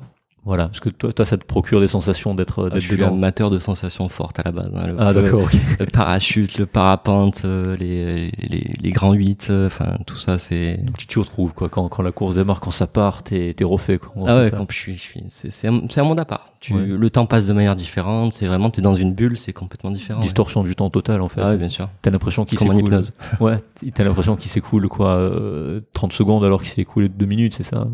Dans l'autre sens C'est pas le même temps en fait. Je pourrais pas comparer et te dire c'est plus rapide ou plus lent. C'est c'est différent. Tu es dans un autre euh, Dans un autre univers, vraiment. Exactement. Tu es dans un autre univers. Tu peux parler avec des gens passionnés qui ont une activité un peu euh, prenante et qui nécessite de la de, une grande concentration. C'est c'est un, un temps différent. Donc toi, ce qui te fait vraiment kiffer, c'est quand c'est quand ça part, quand t'es dedans, et puis euh, ouais, sinon, en même temps, tu si ça te ferait chier de courir, tu courrais plus. Ah ouais, non, c'est clair. J'arrêterai, j'arrêterai d'acheter des chevaux Ouais. parce que je le fais vraiment pour. euh, c'est plus pour la passion. Je, je cherche pas à gagner de l'argent dedans. Vraiment, Ouais. si jamais, si je pouvais acheter mes chevaux et euh, et qu'avec ce qui gagne, ce que je gagne en course, ça pourrait s'équilibrer, moi je signe tout de suite. hein. Je signe dès demain. D'accord. Et Tu parce que ça fait combien de temps au final que tu cours en année? Euh, la première course, c'était le 7 janvier 2017. Ah, tu t'en souviens. fait- Oui, je m'en souviens. je m'en souviens, c'était avec... euh, donc j'avais... J'avais hum, amassé un peu quelques sous en faisant des remplacements à la fin de mes études. Oui, comme tu Du as coup, dit. j'avais un budget de 13 ou 14 000 euros, je crois. Ah, c'est bien. Ouais, non, c'est bien. Et bah, après, en même temps, quand tu es débutant et que t'es nul, il faut un bon cheval. D'accord. Sinon, tu t'amuses pas. D'accord.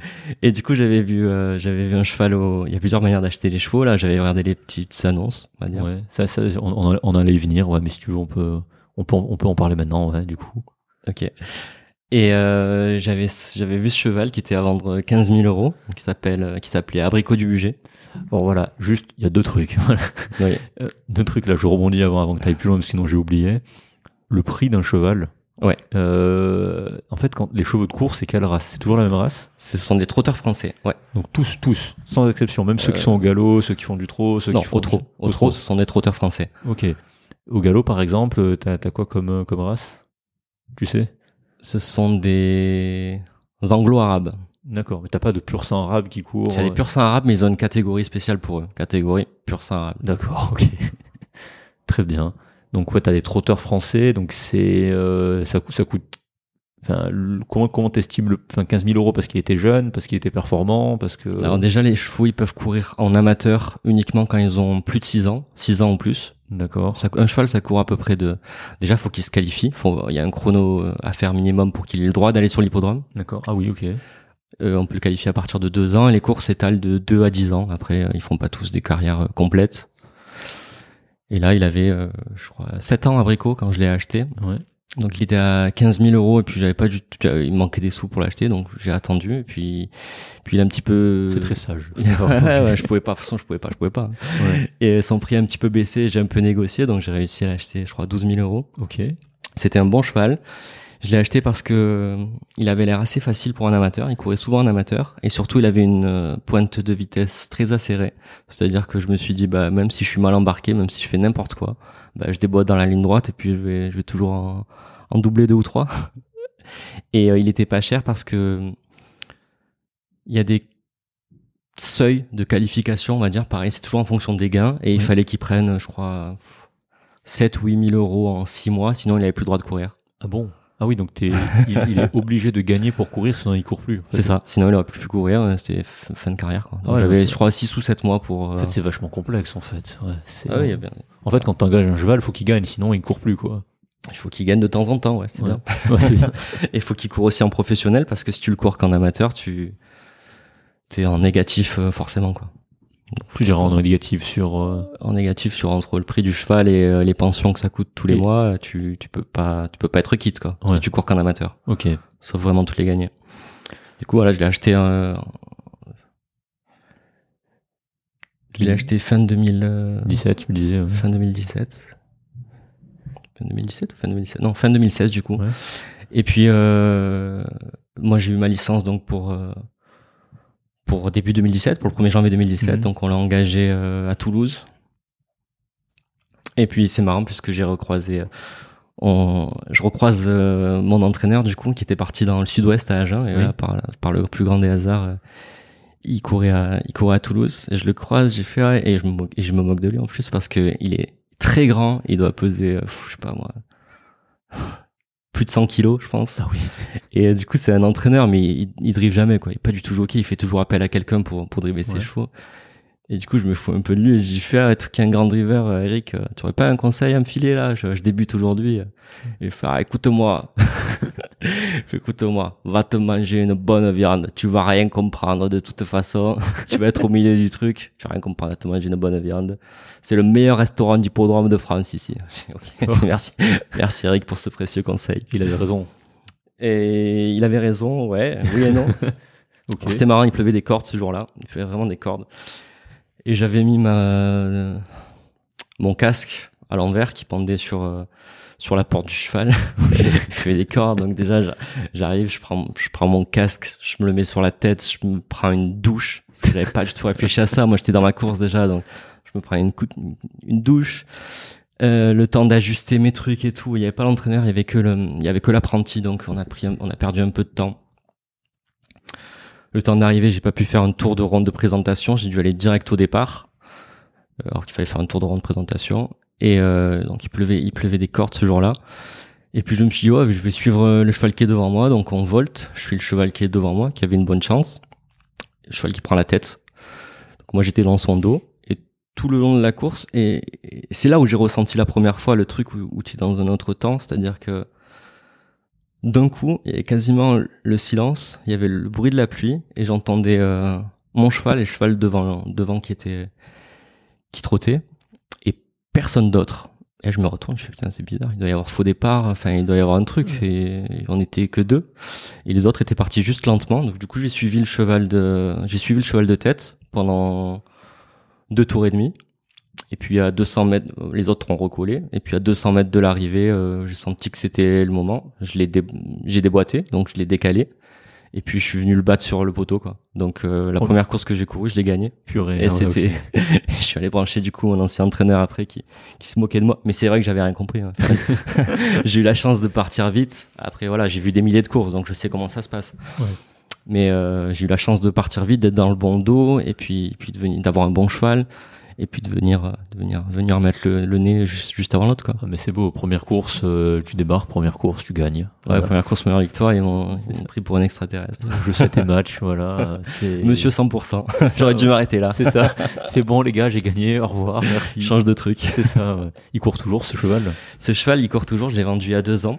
Ouais. Euh, il court à Malte maintenant. Il court les, ouais, pour les, les, vieux chevaux, sont, on court à Malte. Et il, il, a gagné un grand prix là il y a deux trois mois. Ah, bravo. Ok. Donc ouais, non, c'est un, un, bon cheval. Merci Abricot. Ouais. Si tu nous écoutes. Alors là, ça va être compliqué. Quoique, s'ils font comme les bœufs de Kobe, tu sais, ils font de la musique et tout. Euh, c'est, ouais, apparemment, c'est la musique classique qui est appréciée par les chevaux. Oui, oui, c'est ah bon, comme, comme, comme, les comme les bœufs de Kobe en fait. Ah ouais, musique classique aussi. Ouais. les podcasts, je suis pas sûr que. Non, je suis non, je suis pas sûr. Du coup, et comment tu gères tes émotions pendant pendant les courses? Là, tu disais c'est l'adrénaline, c'est cool. Il n'y a pas des moments où tu es énervé, genre contre ton cheval ou contre toi ou comment, comment... Ou contre les autres. contre les autres, ouais. Euh, contrôle cheval, euh, oui, ça arrive. Bah, tu, qu'est-ce que tu veux faire hein? Ils sont, ils sont, ils sont, j'allais dire ils sont humains, mais oui, ils sont humains, ils sont vivants, et ils, ils ont leur truc. Tu peux, tu, tu, peux rien faire. Contre moi, oui, ça m'arrive. En principe, je regarde deux trois fois les courses que, que j'ai faites. Ah, tu fais des replays de ce que tu bien fais. sûr. Ok. Je regarde ce que j'ai fait euh, parce que sur le moment, tu te rends pas forcément compte de tout. Non, ce qui est le plus énervant, c'est euh, quand quand t'es gêné par un par un concurrent. Ça, c'est énervant. Bah, tu lui dis. tu, tu, lui dis. Euh... Tu lui dis souvent pendant la course. Ah. Genre là, pas plus tard que la semaine dernière. C'est ah, qu'est-ce que tu fais? Parce que il y ah, avait un ralentissement. Ils t'entendent et tout avec. Ah, ouais, ils t'entendent. Quand tu leur gueules dessus, ils entendent. Ah, ok. Toi, tu les entends aussi. Ok. Et ouais, il y a eu un ralentissement devant elle. Du coup, elle s'est décalée vers moi, mais elle a failli me mettre au galop, quoi. Donc, euh, tu cries, quoi. Tu, tu, tu dis que tu es là pour pas qu'on te gêne plus.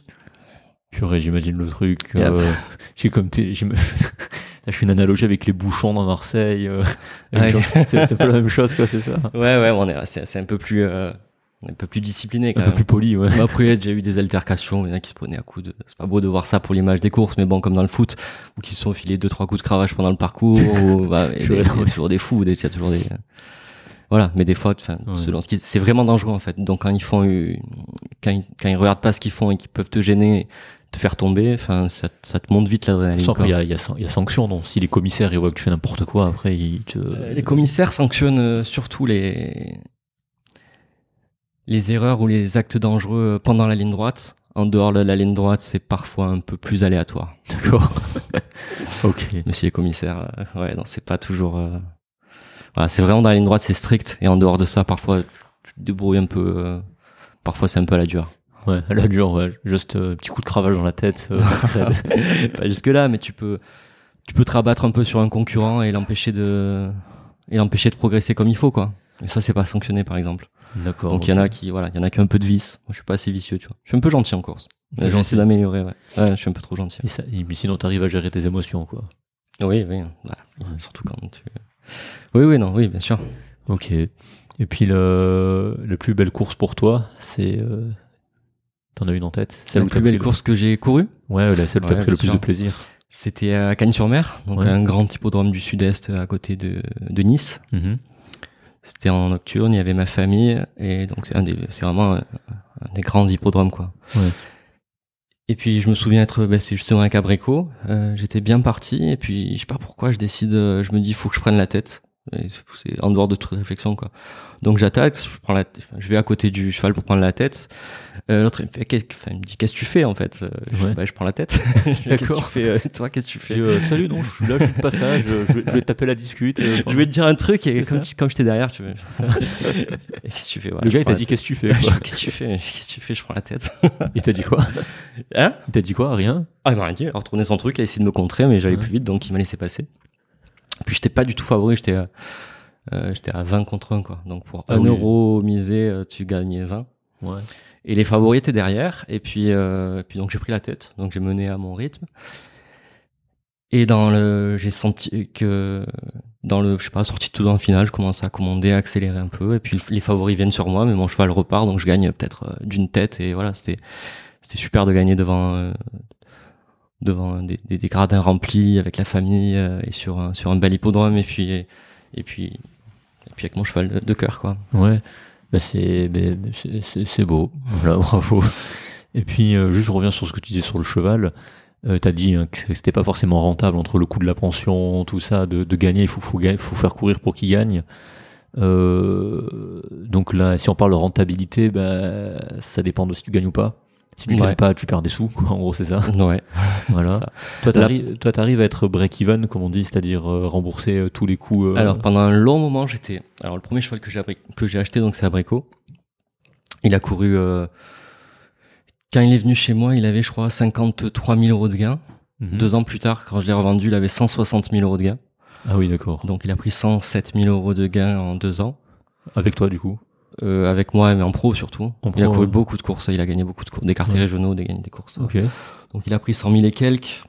Si tu enlèves euh, le prix des pensions, si tu enlèves les 5% pour le jockey et la TVA, 15% pour l'entraîneur et la TVA, le jockey il prend que 5% sur le, le prix de le, sur le gain. Ah, ça va pour 3 minutes. ah, mais je sais pas, moi, je, je suis désolé, mais quand tu vois que les footballeurs ils prennent, euh, je sais pas, moi, pour ceux qui connaissent l'OM, euh, Valère Germain qui a pris 400 000 euros par mois. Pour Pourquoi Valère Germain Je sais pas, au hasard, hein, qui a pris 4, euh, parce que ça, ça m'a marqué 400 000 euros pour jouer 5 minutes par match, et tu te dis, bon. J'avoue. Donc non, donc tu, tu, tu mais il y a entraînement derrière, tu vois. Les jockeys n'entraînent pas, enfin, où ils prennent les 15% quand ils entraînent, ouais, mais là, c'est vraiment le moment, ouais. c'est que la course, quoi. D'accord. Donc 5% de commission sur les 5 gains. 5% pour les jockeys, 15% pour l'entraîneur. Ouais, normal, du Plus coup. les pensions, euh, je sais pas, je crois que j'avais fait le calcul, je sais pas, je devais être en bénéfice de, de 30 000 euros à peu près. Et avec vraiment un cheval qui était, euh, ah, bien, qui était déclassé avec, euh, enfin, c'est, c'est un truc. Mais pour combien pour un an? C'est ça sur un an?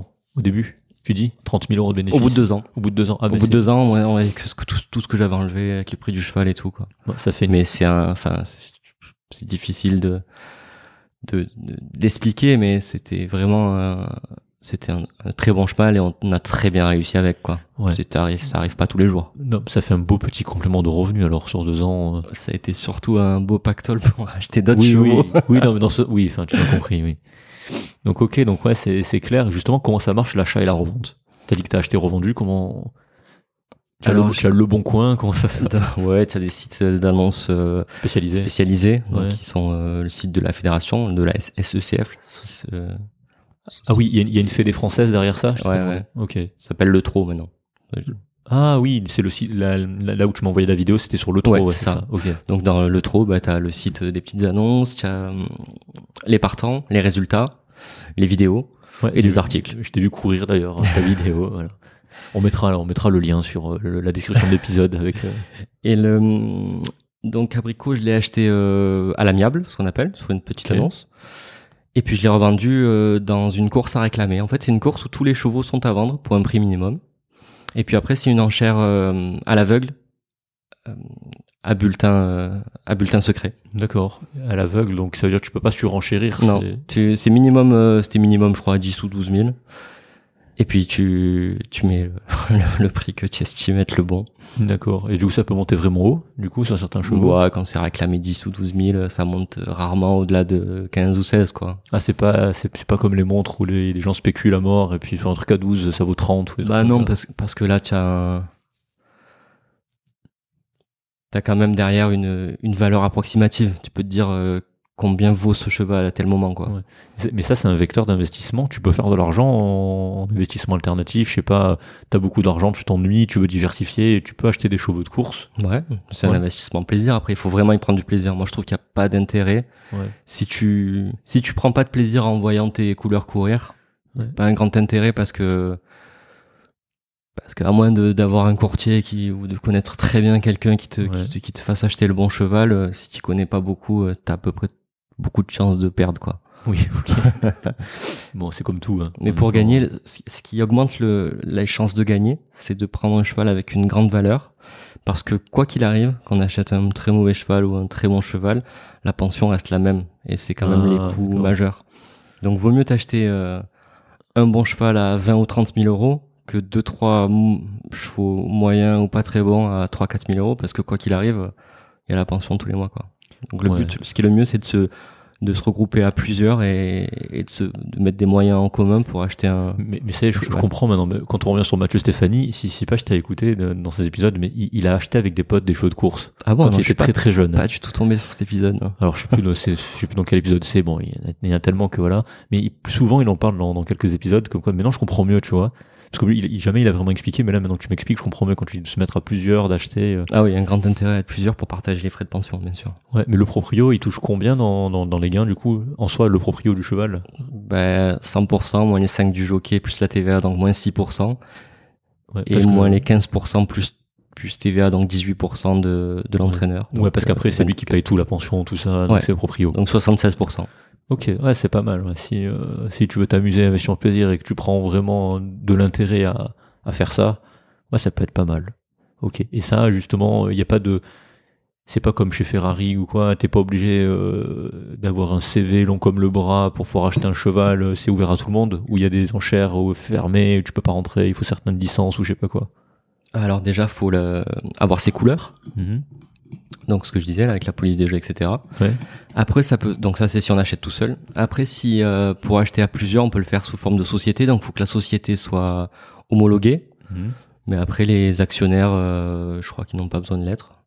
Ça j'avais j'avais cette idée de le faire justement, de faire euh, un jour une, une espèce d'association et se mettre se mettre un billet à plusieurs. Un fonds d'investissement dans les chevaux. Un fonds d'investissement et puis puis pour prendre du plaisir et pour être sûr bah après quand tu prends un cheval d'une certaine valeur tu quand même euh, t'as quand même de bonnes chances de, de, revoir tes sous quoi après avoir blessure tout ce qui peut se passer.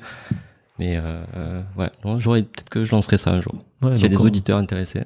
Ouais vu qu'on fait lancer un truc. vu qu'avec Clément on fait aussi des trucs sur l'investissement voilà si vous nous écoutez. Les très alternatifs là. Là, là, là, voilà on est on est sur le très alternatif on pourra en parler du conseil séminaire grâce à toi. Sur voilà. les investissements plaisir un peu. Je pense que vous devez en, vous devez en parler. Oui on en parle mais, mais, mais pas les chevaux tu vois. Donc là maintenant on ouvre une porte tu vois c'est toujours intéressant on le renverra vers toi pour ceux qui veulent avec plaisir investir dans les chevaux voilà donc euh, oui il y a un truc que j'ai jamais compris alors ça alors ça tu je pense je pense que l'explication est toute conne mais honnêtement les noms des chevaux J'étais sûr que ça viendrait. Voilà, Tout à l'heure, quand je t'ai dit abricot du budget, j'ai vu ton visage s'illuminer. Je, me suis- je me suis dit, ça doit le brancher là-dedans. Voilà, ouais.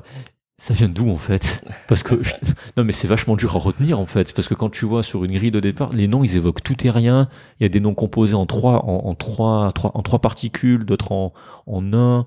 T'as, je sais pas, cas- quand, je sais pas, à la télé, quand les mecs ils s'enflamment, ils sont, ils, oui, il y a, il y a casaque blanche, casaque jaune, je sais pas quoi. Ça c'est quoi? C'est la couleur du dossard, c'est le nom du cheval, c'est quoi? Alors, là, ouais, c'est ça. La casaque, c'est, euh, ce sont les couleurs. Donc, la casaque, c'est la tunique que revêt le, le driver. Ouais, Et euh, sur le casque, on a la toque. d'accord. Et ça, c'est aux couleurs du propriétaire. Donc, chaque propriétaire, ça dépend pas du, ça dépend pas l'entraîneur ou du cheval ou du numéro, n'importe quoi. Chaque propriétaire a sa casaque. Donc tu peux avoir plusieurs jaunes dans la, donc, plusieurs bleus, plusieurs rouges, plusieurs Ouais. blancs. Ok. Et c'est euh, quand tu quand tu t'inscris, euh, tu, tu sais que tu as je sais pas une dizaine de couleurs disponibles et quelques motifs, hein, des étoiles, des pois, des losanges euh, Ok. unis. Tu fais ce que tu veux quoi.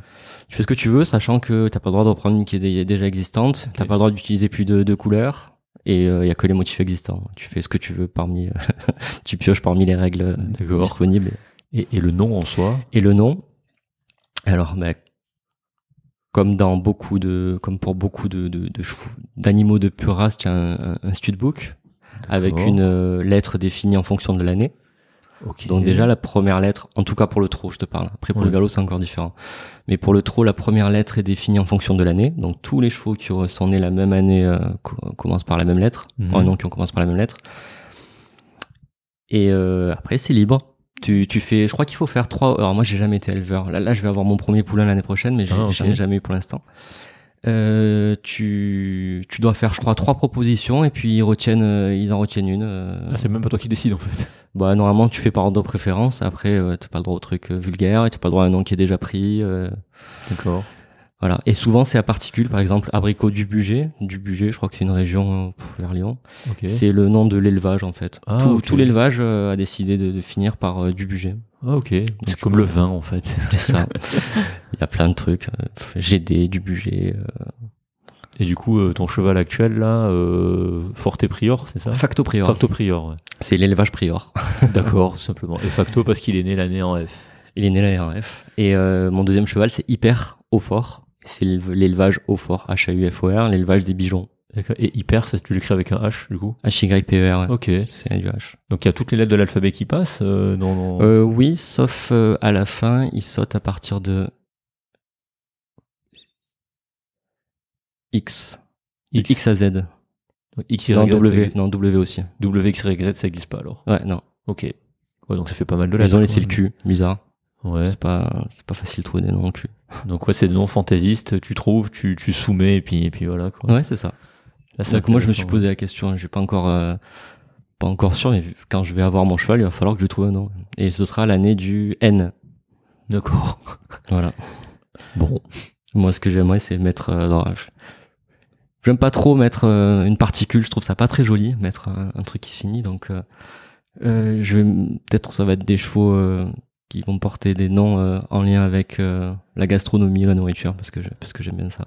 D'accord. ok. Pourquoi pas. Mais maintenant on a l'explication. Parce que c'est vrai que c'est barbare quand t'arrives devant ça, tu comprends pas trop. euh, Enfin, c'est dur à retenir, hein, franchement. euh, Bon. Et du coup, euh, t'achètes des chevaux, là, t'en as deux. Clément m'a dit que t'avais, euh, peut-être que peut-être qu'il a mal compris, je sais pas, ou t'avais des, tu prévoyais d'acheter des chevaux pour d'autres euh, drivers, Alors, qu'est-ce qu'il a pu interpréter comme ça? Ou, al- ou alors c'est le fait que tes chevaux, tu les fais, tu les, tu les fais courir avec d'autres drivers. Ah oui, je pense qu'il a compris ça. Ouais. Non, je bah du coup, quand je quand il faut courir en professionnel, évidemment, moi j'ai pas le droit, donc euh, il court en il court avec euh, bah, l'entraîneur la plupart du temps. Là, par exemple, je- ah oui, la dernière manière d'acheter des chevaux, enfin une des autres manières, c'est aussi les enchères évidemment. Ah ouais.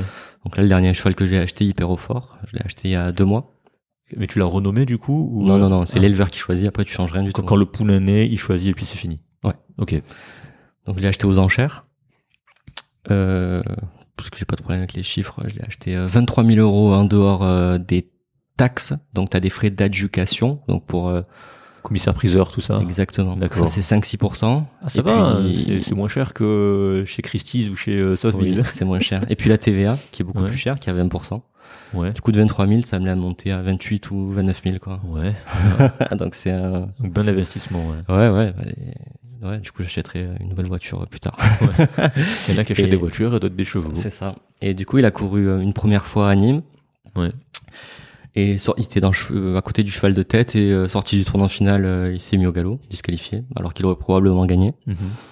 Il a couru, couru une seconde fois, il a gagné très facilement. Et il a recouru une troisième fois là, euh, à Salon de Provence, et il a gagné encore plus facilement. Et il recourt demain à Salon. D'accord. C'est PMU, mais ce sera, l'épisode sera diffusé après. D'accord. Il Donc, a une bonne chance et justement là il, il court à l'autostart. Ouais. Et le tirage au sort a fait que qu'on a obtenu le numéro 8, donc il part tout à l'extérieur. Donc c'est bien ça ou pas Non, c'est pas bien. Non, d'accord. Bah, oui. Oui, et- c'est- tu, prends la, tu prends la corde à l'extérieur, donc ouais, en finale. euh, Tu, voilà, il va partir avec un petit handicap et puis il monte de catégorie. Après c'est un très bon cheval donc peut-être que on va essayer de gagner quand même. Ouais. Voilà, mais tout à l'heure on parlait des artifices etc. Là par exemple il a juste le débouche oreille. Ouais. Euh, non le euh, non juste les œillères qui se rabattent. On n'a Ouais. pas eu besoin de l'utiliser pour l'instant. Ouais. Le débouche oreille on l'a jamais mis. Ouais. et euh, on le défère pas. D'accord. Donc pour l'instant, on n'a pas utilisé les cartouches, quoi. Donc euh, quand on va voir qu'il commencera à être un peu limité, euh, Ouais. on verra. Là, il a récupéré du coup en deux courses, il a pris 6 et 7 000 euros, donc 13 000 euros pour l'instant. Ah oui, bien. Ouais, donc c'est euh... donc là toi t'es le proprio. Ouais. Donc c'est toi, qui- propriétaire, c'est toi ouais. qui touches l'argent là. C'est moi qui touche l'argent à ce qu'on a fait le calcul, 74%. ouais.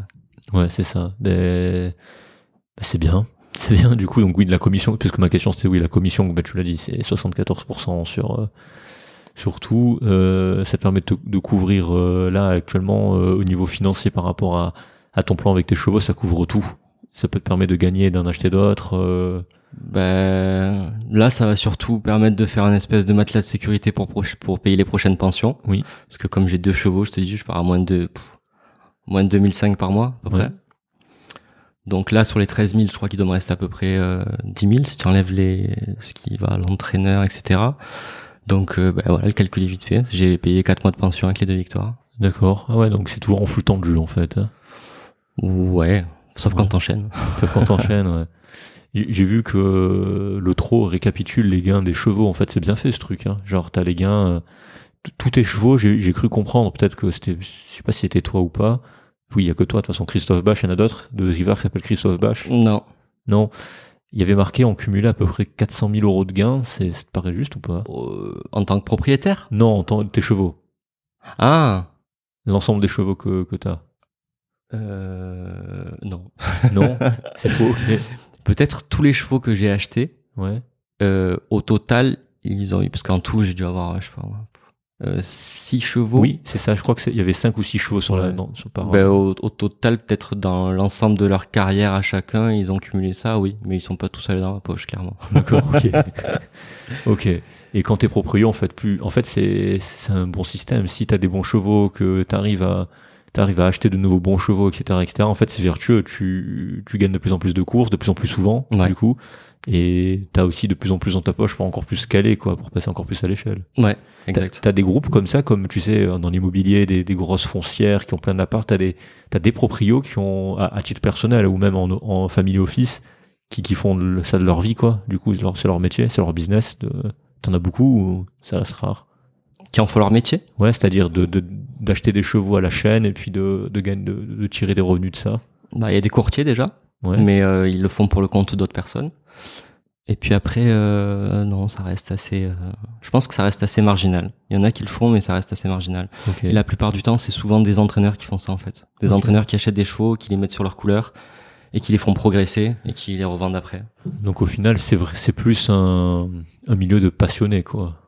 Ouais, je pense, ah ouais, il faut être Ouais. passionné. ouais. Ouais, non, parce que tu sais, il y a des sports où il y a des passionnés, mais il y a surtout beaucoup euh, de gens extérieurs qui sont pas passionnés, qui viennent juste pour l'argent, tu vois. Bah non, je pense que je pense que la plupart des gens qui investissent dedans, ils sont vraiment passionnés parce que c'est plus pour les émotions que, que que pour autre chose. Ou même s'ils sont pas passionnés, qu'ils ont envie de vivre ça Ouais. et que c'est pas forcément de l'argent qu'ils cherchent en premier. Enfin, je sais pas, D'accord. faudrait que tu invites Antoine Griezmann qui est qui est propriétaire de trotteurs, de galopeurs. Alors si on a Anton Griezmann ici, euh, voilà. Antoine, si tu si tu écoutes le podcast, euh, est-ce que tu fais ça pour l'argent? Non, je pense pas non plus. Mais euh, si un jour tu me dis on a Antoine Griezmann ici, c'est qu'on aura atteint un niveau, euh, on l'espère, hein, on aura atteint un niveau. Euh, bon, je fais pas médecine, donc ça va être compliqué. Mais bon, a non, Tony mais- Parker aussi, enfin il y a pas mal de sportifs qui s'y mettent et c'est bien, ça fait une vitrine pour les courses, c'est important. Oui.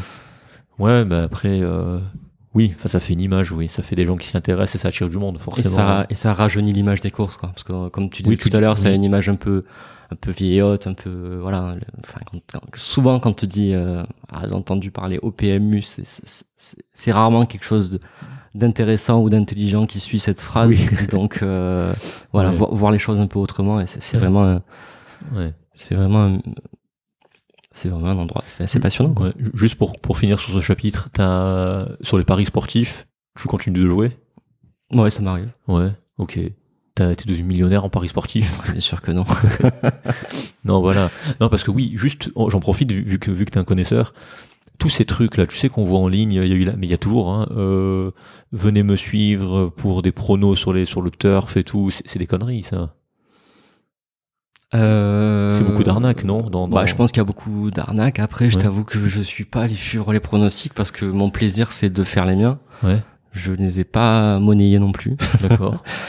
Euh, je pense que oui. hein. Enfin, comme dans à chaque fois qu'on te propose de gagner de l'argent facile, euh, la plupart du temps, on essaie de t'arnaquer. Hein. ouais, Après, je, après, je pense qu'il y en a qui le font de bonne foi et il y en a qui sont plus ou moins talentueux que d'autres. oui. Mais évidemment, hein, quand voilà, quand ce, ce- ce genre de proposition, bien sûr, il faut, Ouais. il faut s'en méfier a priori, je pense. Ok. Et comment tu combines tout ça avec la médecine alors? Parce que là, tout à l'heure, on parle de cheval, mais avec la médecine, comment comment t'arrives à combiner ces, ces deux ces deux choses? Alors déjà, je travaille en permanence médicale, comme je le disais. Ouais. Donc une permanence que qu'on a cré- co-créée avec euh, deux de mes meilleurs amis, un qui est médecin, Brice, et un qui est expert comptable, Idriss. On vous embrasse tous les deux. Et euh, on a créé une deuxième aussi à Castellane. Et en fait, j'ai des journées qui sont très chargées et très longues, Ouais, mais tu- je fais pas du 5 jours sur 7 ou du 6 jours sur 7. quoi. tu, tu fais quoi en amplitude horaire les En jours gros, je fais deux, fois- ouais, deux fois 9h, 22h par semaine. Ah ouais, plus ou moins un 9, euh, un 9, 18, 9. Ah, plus c'est ou moins. C'est hardcore, ouais. Moi, Ouais. tu fais des journées de 13 heures, quoi. Je fais des journées 13 heures, ouais. mais j'en fais que deux par semaine. Plus ou moins une petite journée avec. Ouais, donc en fait, tu fais deux, trois jours sur deux, quoi. Enfin, tu fais trois jours de travail. Je fais un jour sur trois, ouais. Je, travaille un jour sur trois à peu près. Ouais. Mais les jours où tu travailles, c'est comme si tu en faisais un et demi, quoi. Ouais. Si tu fais euh, 13 heures, c'est comme ça. si tu faisais un et demi. Ouais, ouais. D'accord. Ok. Après, tu sais que le, le week-end et le soir, les consultations sont majorées. Donc ça te permet de rattraper un peu et tu Ouais. travailles au final euh, comme si... Et la, la CEPAM t'embête pas trop le fait que tu consultes tard le soir comme ça? Ben, c'est, il y a des règles, quoi. Là, c'est du non programmé, en fait. Donc c'est les gens que... c'est les gens qui ont pas pu... qui peuvent pas voir leur médecin ou qui ont besoin d'une consultation rapidement, Ouais. le week-end ou le soir, ou, ou en semaine, évidemment. quoi. Mais on va, on va en parler de ça justement. Et juste avant, tu as déjà eu des remarques de confrères euh, bienveillantes ou malveillantes par rapport à tes deux activités? Par rapport à mes deux activités, Ouais, ouais. Ou jamais, on s'est jamais vraiment posé problème. Ouais, quand je quand je- quand j'en parle ou que qu'ils voient ça ou qu'on en parle entre nous avec avec euh, mes associés ou d'autres, bon, ça les amuse, ça les étonne quoi. Ils n'imaginent pas du tout euh, Ah non, c'est faire jockey quoi. euh, moi non plus. ouais, Mais ils sont plus étonnés et surpris que non, il y a, pas des il y a pas trop de, jamais eu de, de commentaires désobligeants. Tu disais, euh, ven- devenir professionnel, c'est très difficile. C'est, c'est... Dans tes plus grands rêves, t'aurais aimé ou c'est, ça te va bien comme ça? C'est toujours difficile de dire parce Ouais. que quand tu n'as pas de contraintes liées à une activité, Ouais, je pense que tu tu peux plus l'apprécier. ouais. Donc je pourrais pas te dire. J'aurais aimé faire ça, avoir, avoir plusieurs vies pour faire une vie entraîneur de chevaux au jockey. Ouais.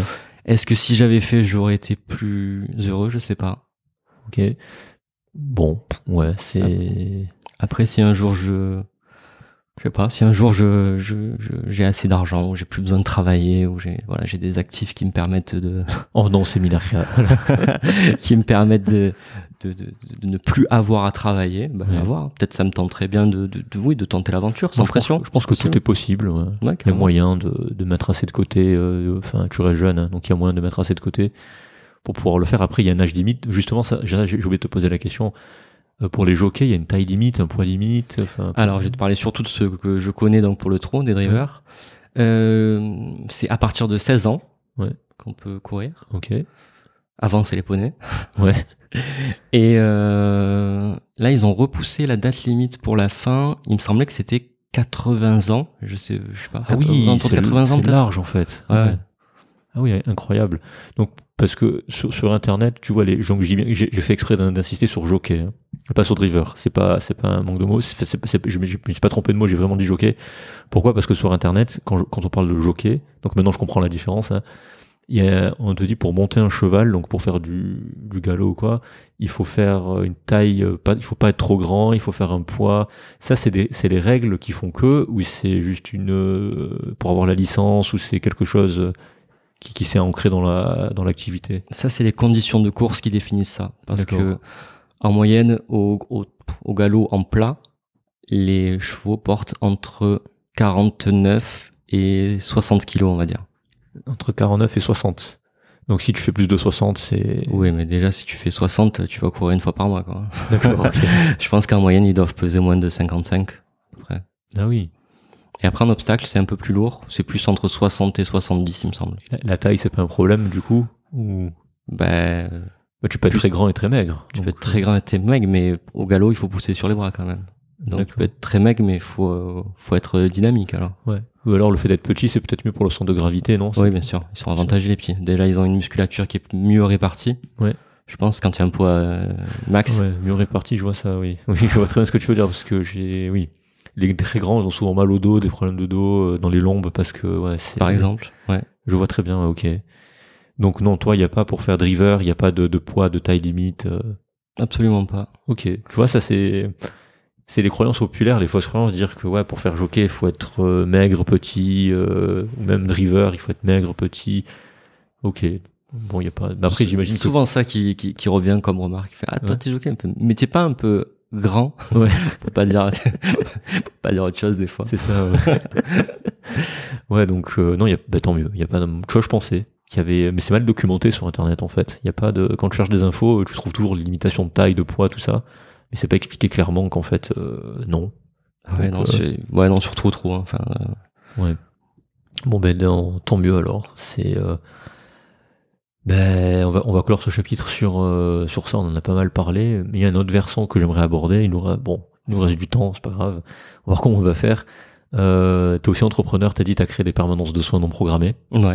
Ça, ça s'est passé. euh, Enfin, comment tu t'es dit euh, au lieu d'aller en cabinet, tu t'es dit je vais faire des permanences de soins? C'est euh, Bah, déjà, euh, on parlait très rapidement des études. J'ai très vite compris que je ne travaillerais pas à l'hôpital public. ouais, moi aussi. Voilà, on est deux. Je salue tous les tous les confrères qui, qui le font parce que ils m'accompagnent aussi. C'est beau ce que vous faites et je, je, je serais pas capable de le faire dans, dans ces conditions-là. Donc merci. il- Il, il a en besoin faut. de vous. Il en faut et moi aussi je serais. Enfin, je, je le dis toujours quand quand j'étais à l'hôpital, euh, je sais pas comment vous faites. Moi, je suis là parce que je suis là et que je dois apprendre et que je dois passer par là. Exact. Mais très honnêtement, euh, je sais pas comment vous faites en fait. Moi, je peux pas. C'est, mais comme eux m'ont dit au contraire, ben, toi, je sais pas comment tu fais pour pouvoir faire du libéral. Enfin, voilà, c'est. Donc j'ai très vite compris que je voulais faire du libéral. Ouais. Euh, donc à la fin de mes, même un peu avant la fin de mes études, j'ai commencé à faire des remplacements, donc dans des cabinets euh, classiques. Mhm. Et puis je me suis aperçu que c'était pas non plus exactement ce que je voulais faire, parce que déjà il fallait, moi j'avais l'impression tout, d'avoir tout fini mes études, donc de pouvoir faire un peu ce que je voulais. Ouais. Et j'étais toujours obligé de, bah, de m'adapter à la manière de travailler de, de mon remplacé, et puis, et puis à sa patientèle. Mhm.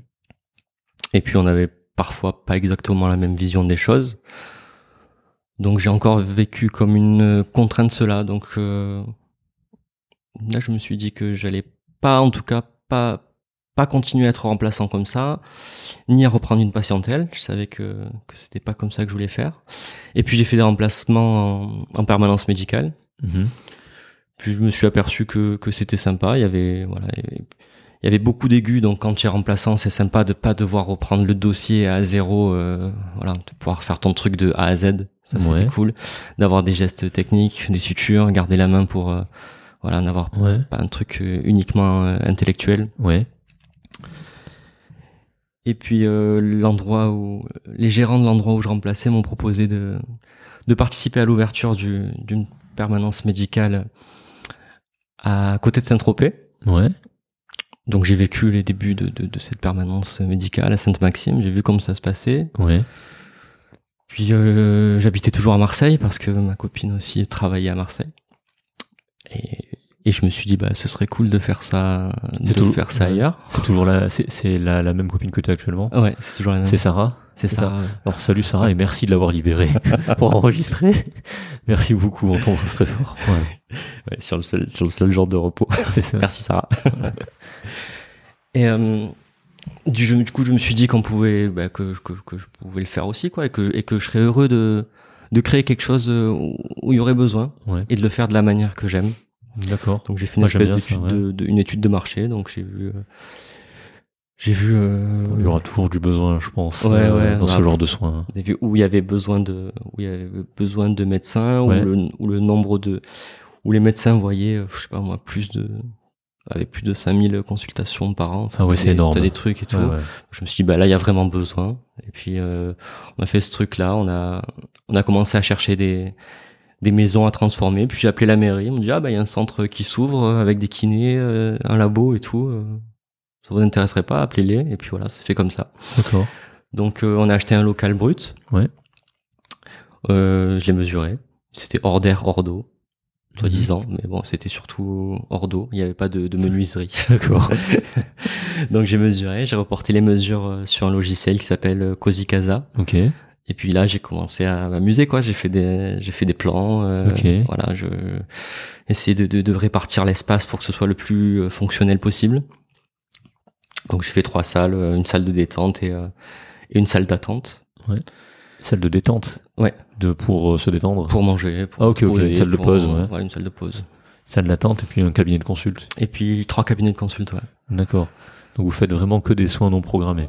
Ouais, à la base oui, mais après on s'est mis dans un tellement un endroit de galère, donc qui est Châteauneuf-les-Martigues et qui est pas reconnu comme entre guillemets désert médical. Ouais. Il y a, y a pas d'aide pour s'installer, il y a rien de tout ça, mais pour te dire, on est avant qu'on s'installe, il y avait six médecins pour euh, 16 000 habitants, Oula. alors Ouais. qu'en moyenne on peut compter à peu près 1000 euh, un médecin tous les 1000 Oui, habitants, ça, on oui. va dire Bah, globalement. là, là, on est on est très loin du truc. ouais. Voilà, mais l'ARS fait ses calculs étrangement dans notre euh, région. Ouais. Voilà, c'est pas en fonction des chiffres, c'est à l'appréciation de l'ARS. C'est comme ça ici dans, notre région. L'ARS, pas cas. Bon, les gens qui sont dans les bureaux, ils comprennent. euh, bon, on va pas. voilà, Non, je, non. je me tais. Voilà. Voilà, je- voilà, On se tait. J'énonce des faits. Voilà. vous ferez votre propre avis.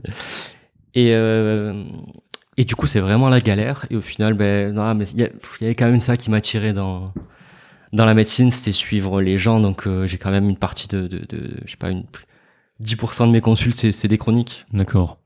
Donc, j'ai une partie de, j'ai une partie de gens que je suis en, que je suis en chronique. Donc, j'ai, pas que de légumes. hein. Donc vous avez que des médecins, pas Que- d'infirmiers. Que des médecins. D'accord. Et là, parce qu'on avait fait un premier épisode, je sais pas si tu as vu avec Sébastien qui lui a fait des centres de santé. Vous êtes sous quel régime? Vous c'est maison de santé ou c'est vraiment centre de, de santé? Ou c'est rien à voir encore, c'est encore un autre truc? Non, c'est ca- cabinet les libéral de groupe, on va dire. Cabinet de groupe, ok. Ouais. Donc c'est différent encore. Ouais.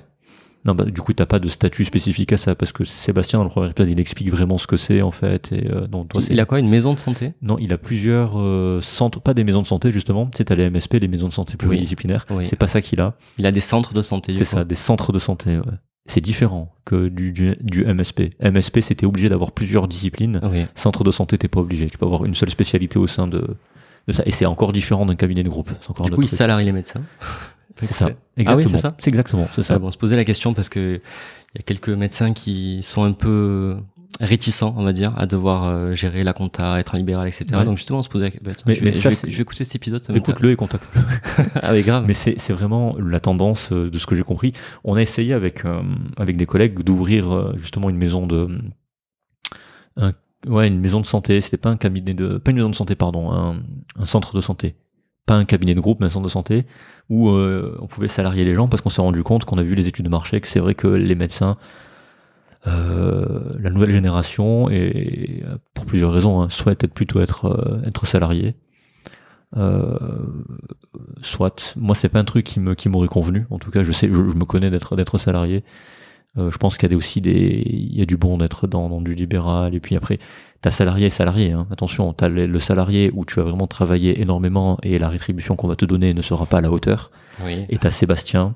C'est pour ça, Sébastien, c'est un super épisode. Allez l'écouter, vraiment, c'est très humain ce qu'il fait. Les, les rémunérations sont honnêtes, très correctes par rapport au travail que tu fournis.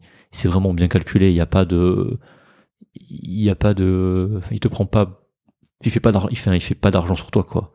L'argent qu'il fait, c'est pour ouvrir d'autres centres et augmenter l'offre de soins. C'est pas pour s'enrichir personnellement. Donc c'est pour ça que tout est calculé. Donc ouais, si t'as cette question-là, écoute l'épisode et puis, euh, ouais, ça peut être une solution. Ouais. Surtout que la nouvelle génération qui va arriver euh, est plus dans ça que dans gérer euh, Ouais. les, les relations avec euh, les ARS, avec la CEPAM, toute la papasserie, tout ça. Donc ouais, bah, parce que c'était ma question aussi, savoir si vous étiez tous libéral à votre compte ou s'il y avait Ouais. des salariés. Donc non, vous êtes tous libéral à votre compte. Ouais, on est tous libéraux. D'accord. Et tu en as ouvert deux alors du coup? Ouais. Tu travailles aux deux ou tu travailles que Mmh, dans pff, Je travaille à 90% à Châteauneuf. D'accord. C'est là où j'ai mes patients médecins traitants et puis c'est c'est le premier, c'est celui que je préfère. C'est Ok. Et sur les autres, du coup, c'est tu héberges d'autres médecins, du coup, parce que tu peux quand t'es à Châteauneuf, t'es pas à Marseille. Et du coup, c'est c'est des médecins installés ils te payent un loyer sur, euh, sur, euh, sur un pourcentage de de la con- des consultes? ouais Donc c'est un, ton modèle avec, avec un plafond. C'est plafonné. plafonné à la hausse, du coup.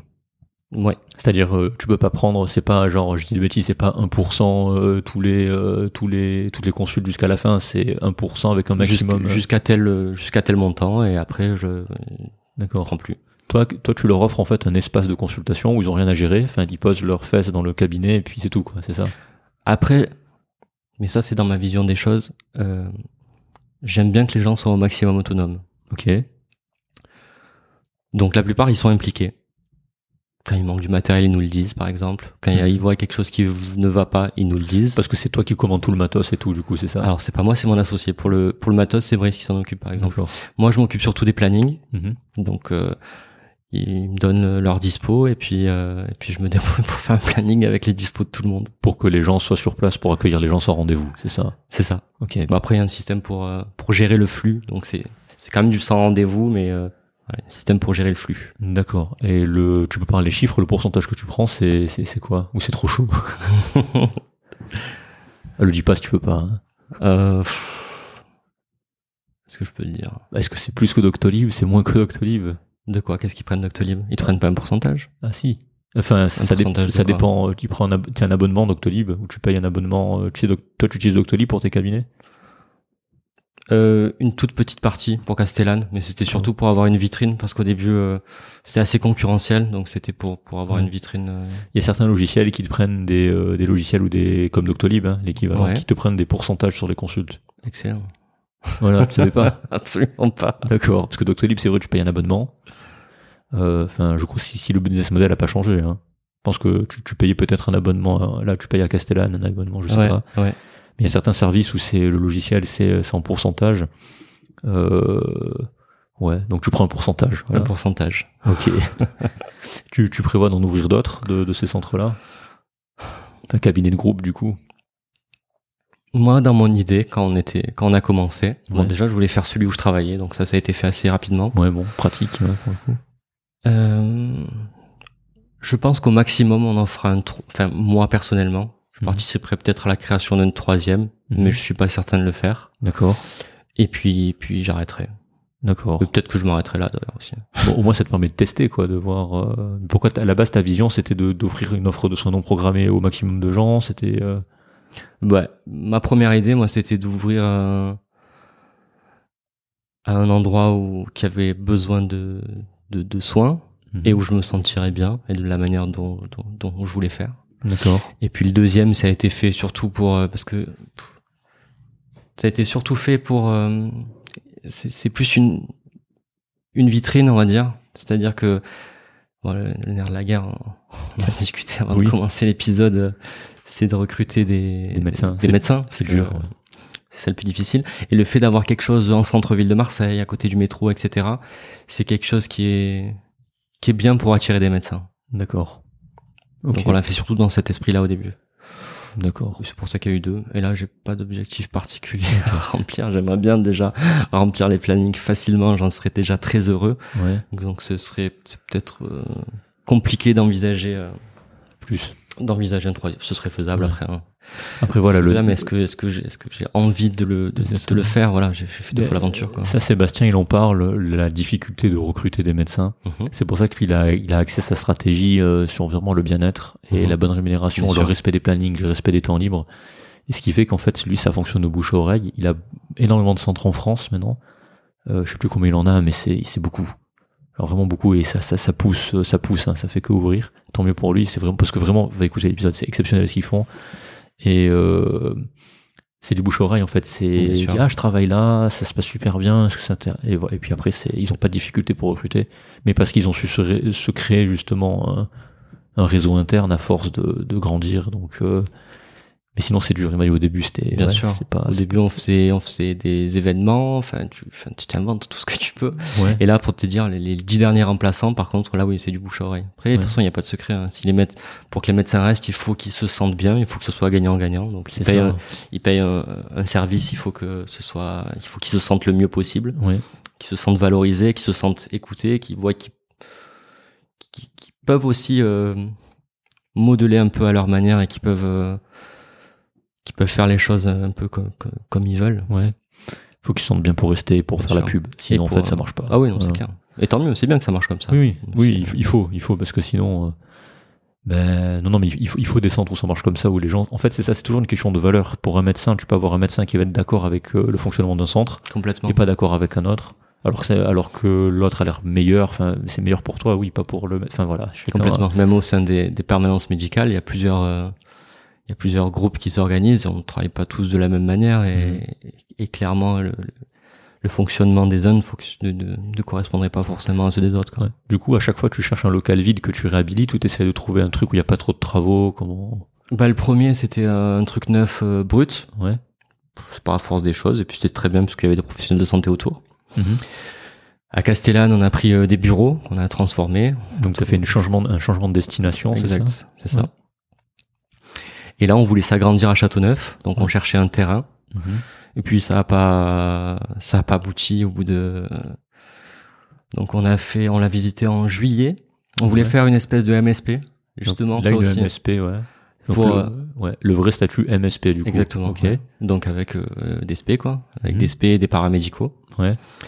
Donc on avait trouvé un terrain et puis c'est pas allé au bout. Le vendeur un peu frileux, la mairie euh, pas super réactive. D'accord. Donc entre juillet et maintenant, euh, les choses ont beaucoup évolué. Euh, les taux ne sont plus les mêmes. Ah oui. Le prix de l'immobilier n'a pas baissé, Oui. par contre. Donc c'est un peu le mauvais moment. Et puis, et puis j'avais envie au final de stabiliser déjà ce qu'on avait fait. J'avais pas envie de me relancer dans un truc, pas maintenant. Ça, prend beaucoup d'énergie. Ouais. Oui, voilà. ça prend énormément d'énergie, bien au, sûr. Au, au niveau ressources humaines, j'imagine. C'est ça, planning, ressources humaines, administratif. euh, Ouais, ouais. Parce que pour les gros, ben, vu que c'est des soins non programmés, enfin, vous marchez euh, au tiers payant généralisé, comment Non, pas forcément. pas forcément.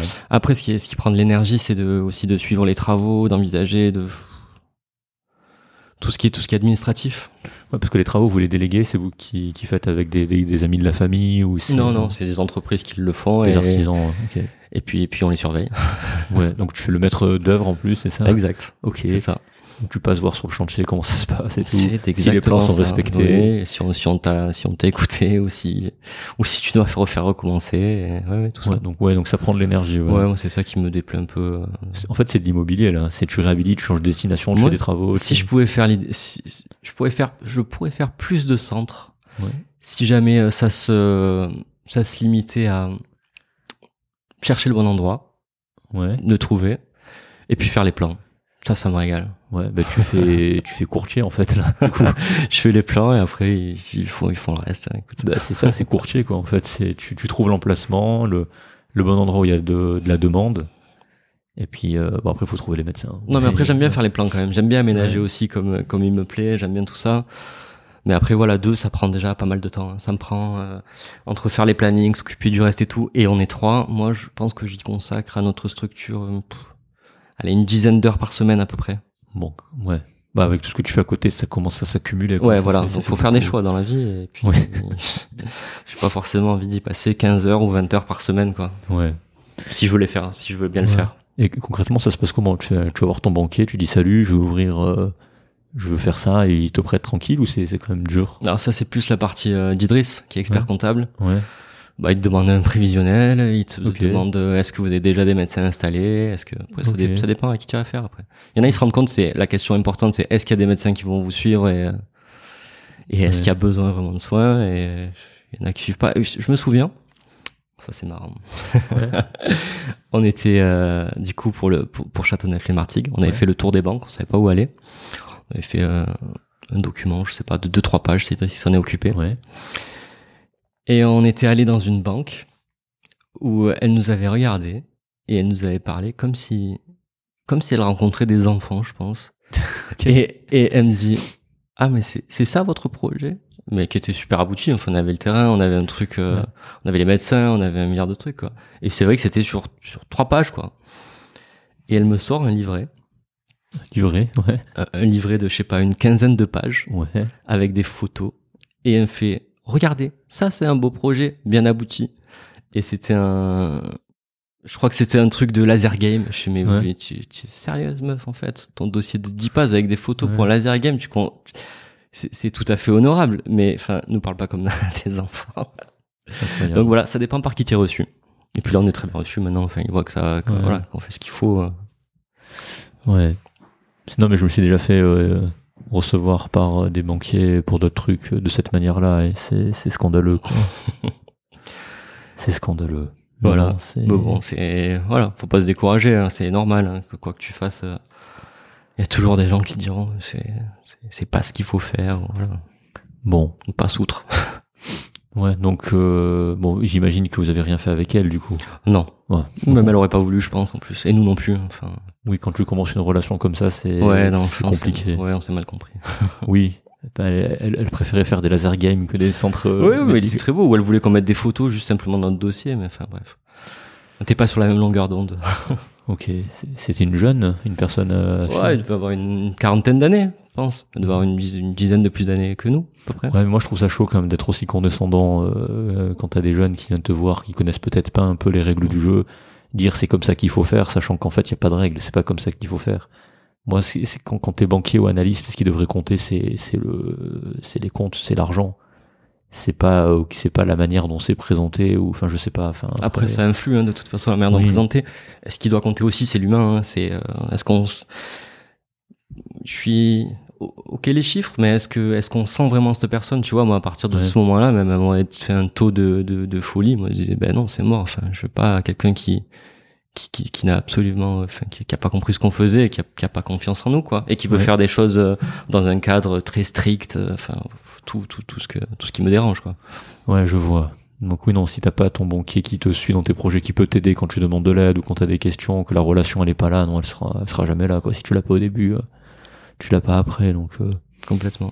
Ouais, donc c'était ça parce que euh, j'ai cru comprendre ouais, que t'avais deux, puis un troisième qui a entre guillemets échoué. C'est entre c'est par rapport à ça, par rapport aux propriétaires qui savaient pas trop s'ils voulaient vous vendre. Ouais. D'accord. La mairie qui a mis du temps à faire le l'ADP, la division parcellaire. Ah parce qu'il fallait un, un, mais vous achetez pas tout le terrain alors c'était une, une parcelle. Ouais, c'était c'était plus c'était un peu plus complexe. Et puis après on est un peu rentré en relation avec la clinique qui était éventuellement intéressée, mais ils nous ont pas rappelé. Enfin, il y avait rien qui était fluide dans ce projet en fait. Ouais. Tu te rends compte où alors que ça doit être la partie quasiment la plus facile, tu sens qu'il y avait il y a rien qui est fluide. Donc on avait quand même fait les plans avec l'architecte et tout. hein. Euh, là j'ai pris un vrai architecte pour le coup Ok. parce que c'est on partait des enfin on était obligé, c'était grand, etc. Mais on l'a fait travailler pour rien. Ouais. Mais bon, c'était c'était intéressant. Pour moi, c'est un projet qui existe quand même. On le fera jamais, mais il existe. Oui. Sur papier, je vois à quoi il ressemble. Je vois. Peut-être tu as dû payer l'architecte à l'avance tout ça. Euh, après, on l'a payé. ouais. Ouais. C'est un, c'est un ami de, de, de ma copine. D'accord. Il nous a fait un, il nous a fait un petit tarif, mais il nous a fait payer, ce qui est normal. Enfin, le Oui, temps oui. que, que- Le temps qu'il y a a passé. passé ouais. dessus. Ouais, Tout à fait. Il y a eu d'autres. euh, Enfin, il y a, il y a toujours quand t'es entrepreneur. J'ai plein de projets qui n'ont pas vu le jour. Ouais. Que tu as des exemples, c'est toujours bien Ouais. pour ça. Euh, je vais le faire dans l'ordre inverse chronologique. D'accord. Pour revenir euh, sur, sur les chevaux, je voulais faire un jeu basé Un jeu. sur des cartes NFT. Sur des, sur, sur Oui, des oui. NFT, donc, pour- Explique-nous ce que c'est les NFT pour ceux qui comprennent pas. donc c'est dans le monde de la crypto, les NFT. Les NFT sont euh, des actifs euh, non fongibles. Traquenard, explique-nous les NFT. je ne vois rien. Euh, les actifs non fongibles, donc en gros c'est euh, allez euh, faire comme des cartes euh, Panini pour ceux qui ont connu des joueurs de, de foot, sauf Oui. que c'est pas des cartes physiques, c'est des cartes qui sont enregistrées dans la blockchain et qui et qui chacune a un numéro de série euh, unique. Ouais. Je sais pas si tu, tu, tu- tu connais aussi, tu pourrais aussi expliquer. je...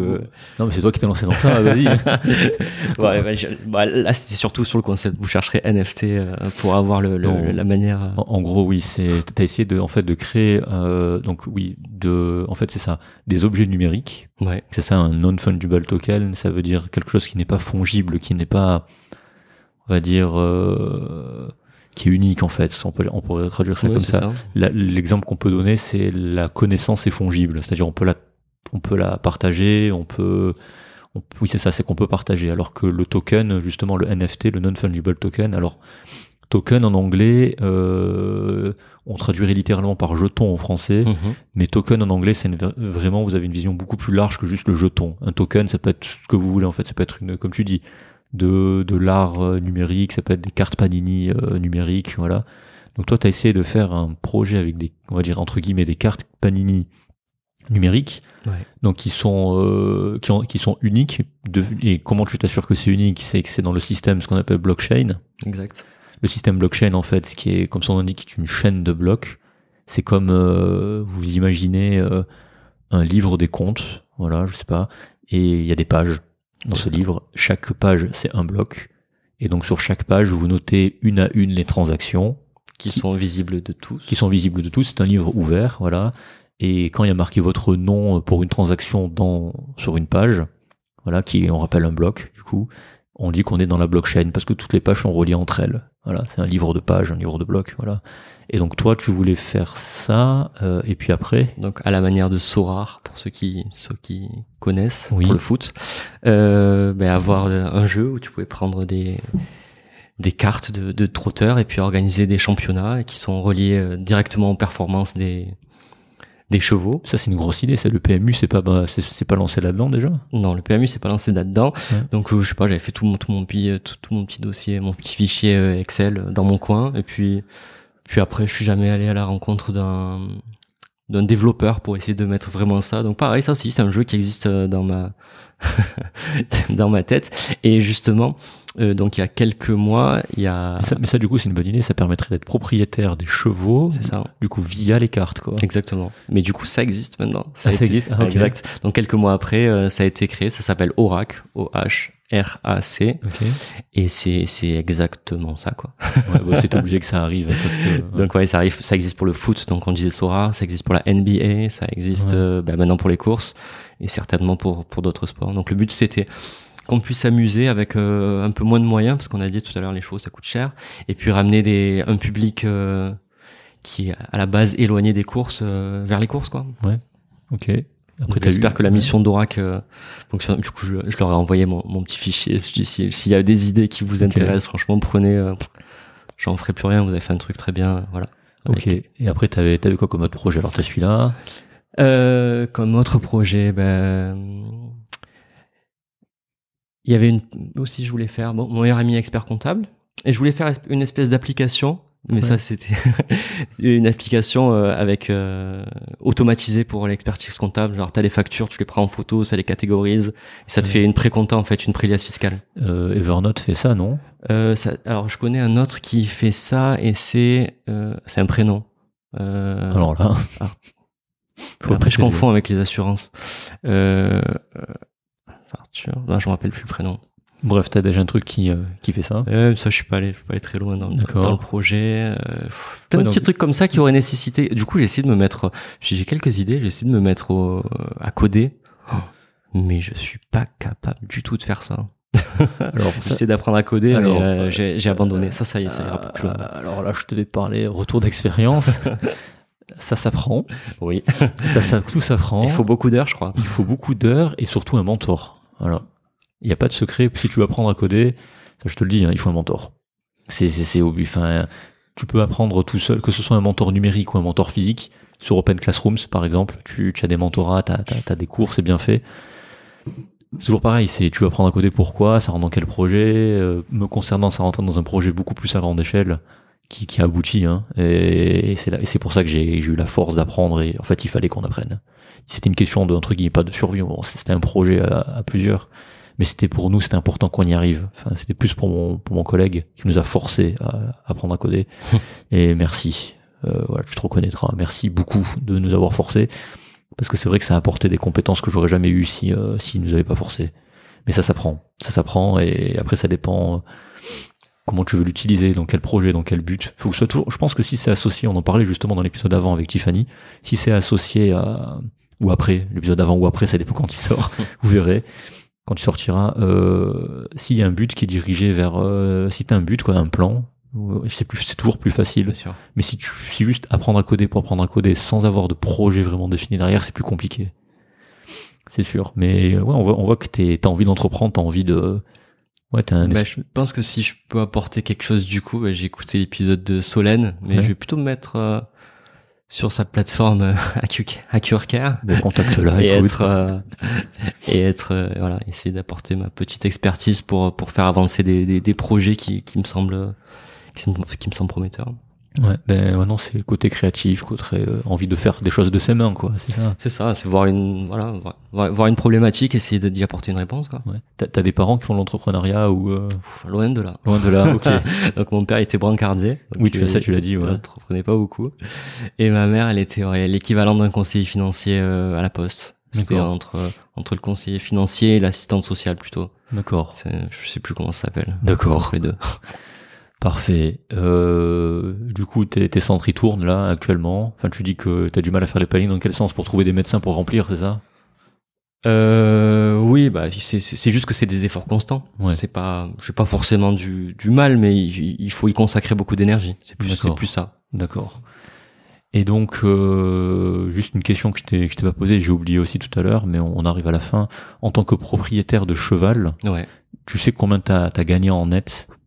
Juste pour avoir une ordre d'idée, tu, l'as dit que tu étais rentable, mais est-ce que en, masse monétaire, ça représente quoi? Bah, je te dis, avec mon premier cheval, j'ai gagné, euh, je crois pour moi, il devait avoir avec la revente, je sais pas, 30, 30, entre 30 et 40 000 euros. Sur deux ans, ouais, ça tu l'as dit. Ouais. Euh, puis après, j'ai eu deux trois chevaux qui m'ont mangé ce bénéfice. D'accord. et puis après, j'ai acheté une jument assez chère qui s'est blessée là, qui est, qui, est, mhm. qui est poulinière. Je pense que là, là actuellement, je, c'est eux qui me doivent plutôt de l'argent. D'accord. Mais là, le dernier que j'ai acheté, qui, qui a gagné déjà deux courses, euh, peut-être qu'il va, me, qui, qui, qui, va me remettre euh, devant. Je pense que je suis un peu, un peu derrière. Je pourrais pas dire combien. Je n'ai pas fait. Ouais.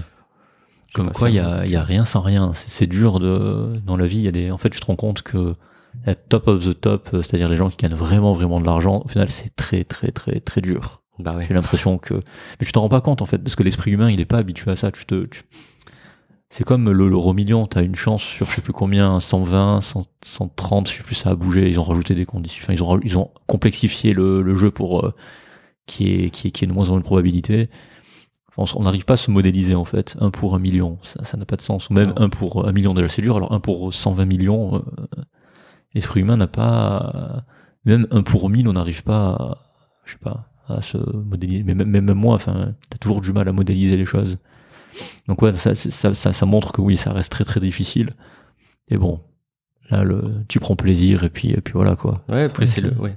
Pour rebondir sur ce que tu disais, c'est le biais du survivant, quoi. Même euh, pour les, euh, tu te rends compte, les, euh, les Instagrammeurs ou, ou les influenceurs, tu dis, ah ouais, mais ils, gagnent des millions ou ils ont des, des millions de vues, etc. Mais tu vois une, une toute petite partie, quoi, pour euh, tous ça. les autres euh, qui galèrent.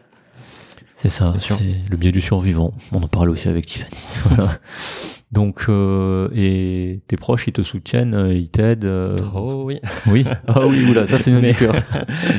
mes parents, mes parents, je pense, c'est mes plus grands supporters. Ouais. Ils viennent me voir hein, quasiment à chaque course où ils peuvent. Ah bon, c'est trop bien ça. Ils sont jeunes retraités en plus, donc ils Ouais. sont souvent dispo. Et ils parient du coup? Ça leur arrive. ouais. Ok. Et euh, ouais, non. euh, ma copine aussi, mais un peu moins. Mais ouais, surtout mes parents, quoi. Ils sont tout- toujours là. Quoi. D'accord. T'arrives à trouver du temps pour tout le monde? Du coup, ta copine, tes amis, euh, ta famille, toutes tes activités. euh, Ouais, j'en ai même trouvé pour toi. Ouais, ouais c'est ça qui est exceptionnel. Merci beaucoup encore une fois. Mais ça, tu arrives comme tu comme comme tu voudrais ou euh, t'es toujours sur la tangente, c'est chaud. T'aimerais dégager plus de temps pour certaines choses. Enfin, je sais pas comment. tu t'organises, tu fais des plans. Tiffany disait que elle, elle écrivait tout dans un agenda, elle s'organisait vachement. Toi, comment tu fais? Tu fais euh, au ressenti? Comment tu t'organises? Et puis je, je vais presque anticiper une, une de tes questions, à moins Ouais. que tu les aies changées. Bah tiens, je vais anticiper, comme ça tu pourras changer et en poser une autre à la Ouais. place. Je sais que tu as tendance, euh, comme euh, Mathieu Stéphanie a demandé euh, Ouais, le livre préféré. ouais, Moi, j'ai été toujours, toujours, toujours débordé. Ouais. J'ai toujours adoré faire un milliard de choses. ouais. Et euh, souvent au dernier moment. Oui. Ça marche pas trop pour certains trucs. Ouais. Quand c'était faire les devoirs dans le bus, ça va, c'était cool, c'était rigolo. Mais pour certains trucs, par exemple de l'administration, c'est beaucoup plus compliqué. Ouais. Et donc j'ai toujours été, euh, toujours, toujours, toujours été en train de courir après le temps et d'avoir un milliard de choses en tête. Faut que je fasse ci, faut que je fasse ça, etc. Et euh, j'ai lu beaucoup de livres de développement personnel. Et il y en a un qui a changé euh, ma vision des choses et ma manière de faire et ma vie. C'est euh, Getting Down Things, donc la méthode GTD de comment il s'appelle? David Allen. J'ai peur de j'ai peur de David. Allen. Je crois que j'ai La, la méthode GTD. Écoute, je, mettrai le lien dans, dans la le- méthode GTD Ouais. et euh, qui permet de de, de, de- mieux s'organiser. Depuis, je ne cours plus après le temps.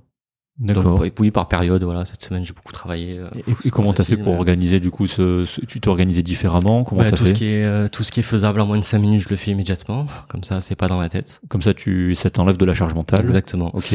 Et puis, euh, quand je peux et je dois déléguer, euh, j'essaie de déléguer. David Allen, c'est ça. David Allen. Quand je peux et je, je délègue, mais bon, j'ai un peu de mal souvent. Et euh, la dernière chose, c'est que je note ce que je dois faire et je le catégorise en fonction de dans quel contexte je vais devoir le faire. Par exemple, j'ai une liste euh, à faire à la maison, à faire sur l'ordi, à faire au téléphone, à faire à Châteauneuf, à faire à Casté. Voilà. D'accord. euh, en attente. Et puis je suis très organisé, je sais tout ce qui, enfin maintenant je suis devenu organisé et tout ce que j'ai mis euh, sur mon sur mon appli, sur un Trello, un truc simple. Hein. Trello. Alors il y en a qui connaissent pas forcément Trello. euh, C'est une, s'écrit comment Tu peux nous dire? TRE 2 L je Oui, crois. c'est ça. Euh, c'est une, sais Une une c'est une application checklist en fait. Vous pouvez mettre des, des milestones. À la base, c'est fait pour les pour les devs, hein, pour le- pour les gens qui travaillent en startup, marketing, tout ça. Et ça- vous mettez des enfin des pas des oui de ce que vous avez à faire et vous pouvez le découper en, en étapes, en milestones. Et tu peux le partager avec d'autres personnes aussi. ça. Et tu peux cocher une fois que Tu peux te mettre des deadlines, tu peux Exactement. te mettre des sous euh, des sous catégories. des... C'est ça. Donc voilà. Maintenant toutes ces choses là sont organisées euh, comme comme d'une manière que j'ai trouvé euh, efficiente. Ouais. Et du coup, c'est plus dans ma tête. Et du coup, j'ai plus, j'ai beaucoup moins l'impression d'être d'être surchargé. Donc, je, je, le vis beaucoup mieux. Donc oui, je fais beaucoup de choses, mais mmh. Je fais beaucoup de choses, mais c'est, j'ai moins l'impression que ça me que ça me prend du temps et de l'énergie surtout. Ouais. Donc, grâce à ce livre. Grâce à ce livre. Après, et tout, tout ce qui s'est passé avant, c'est dur de dire.